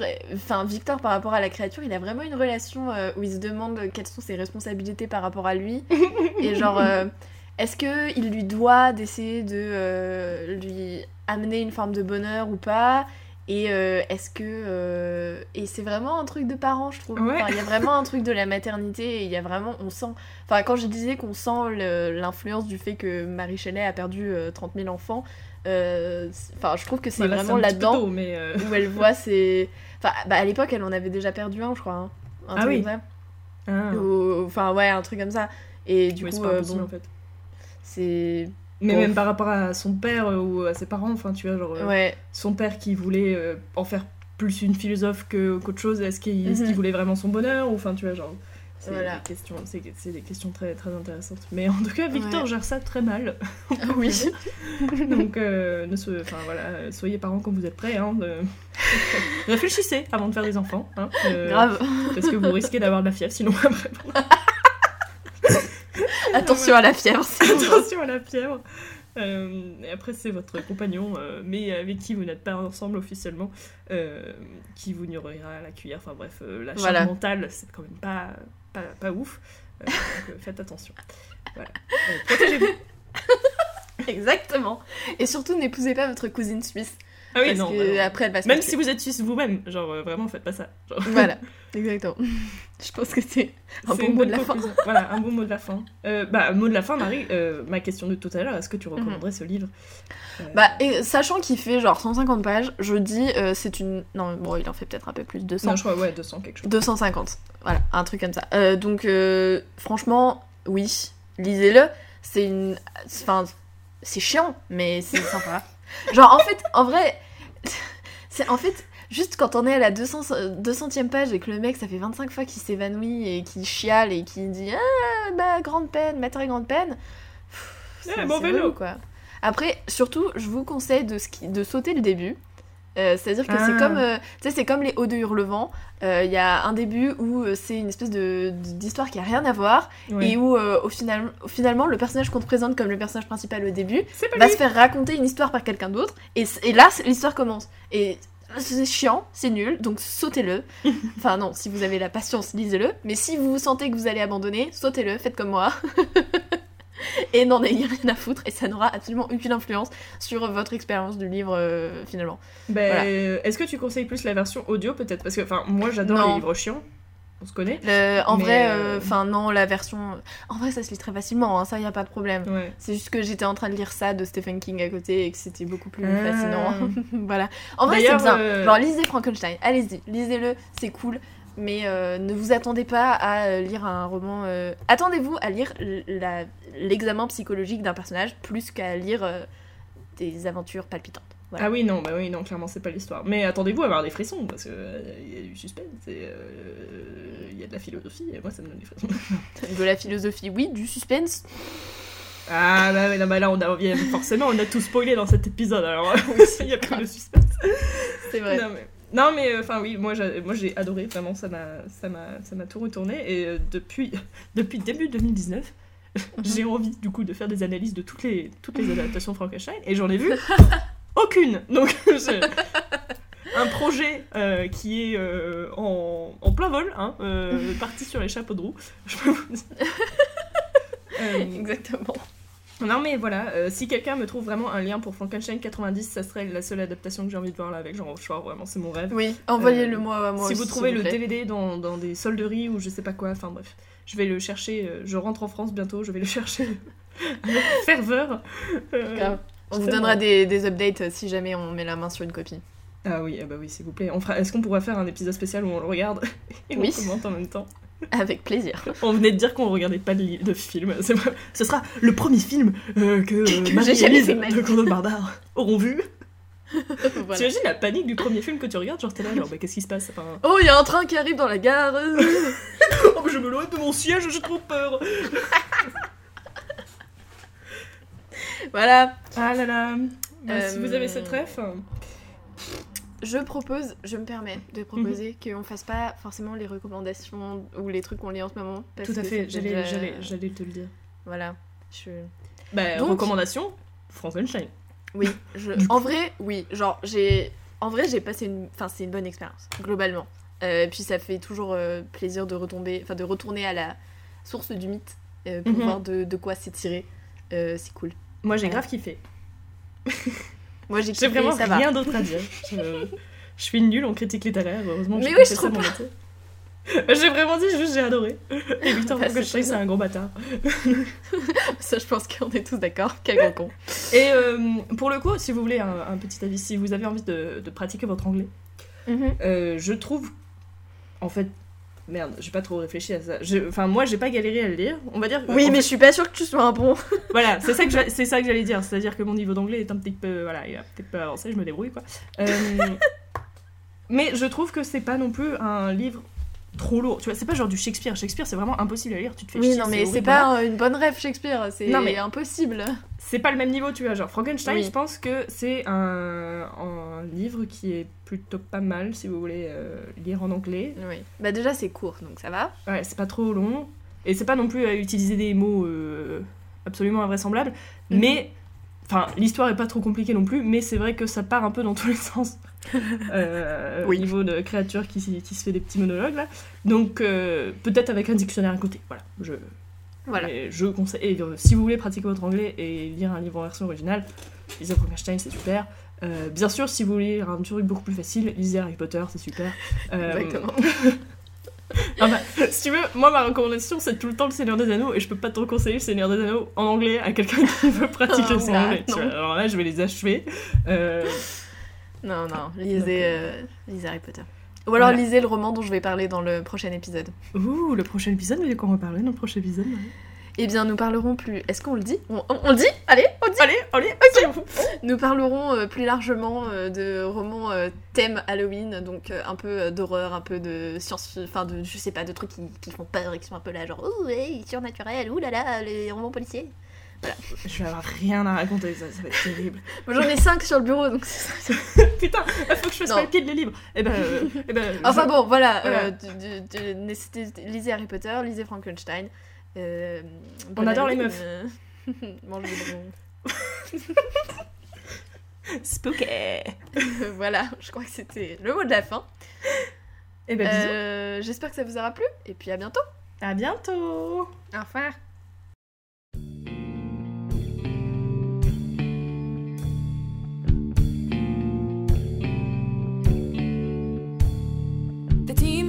dean of high school has decreed it.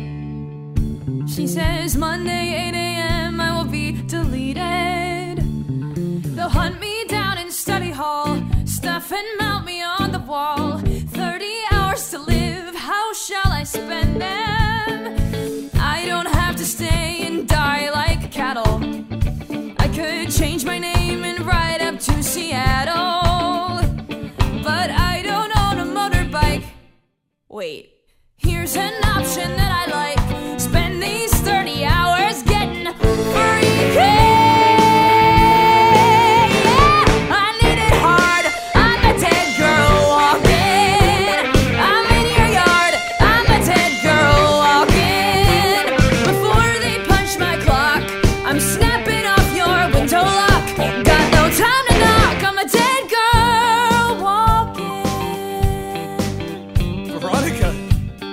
my room.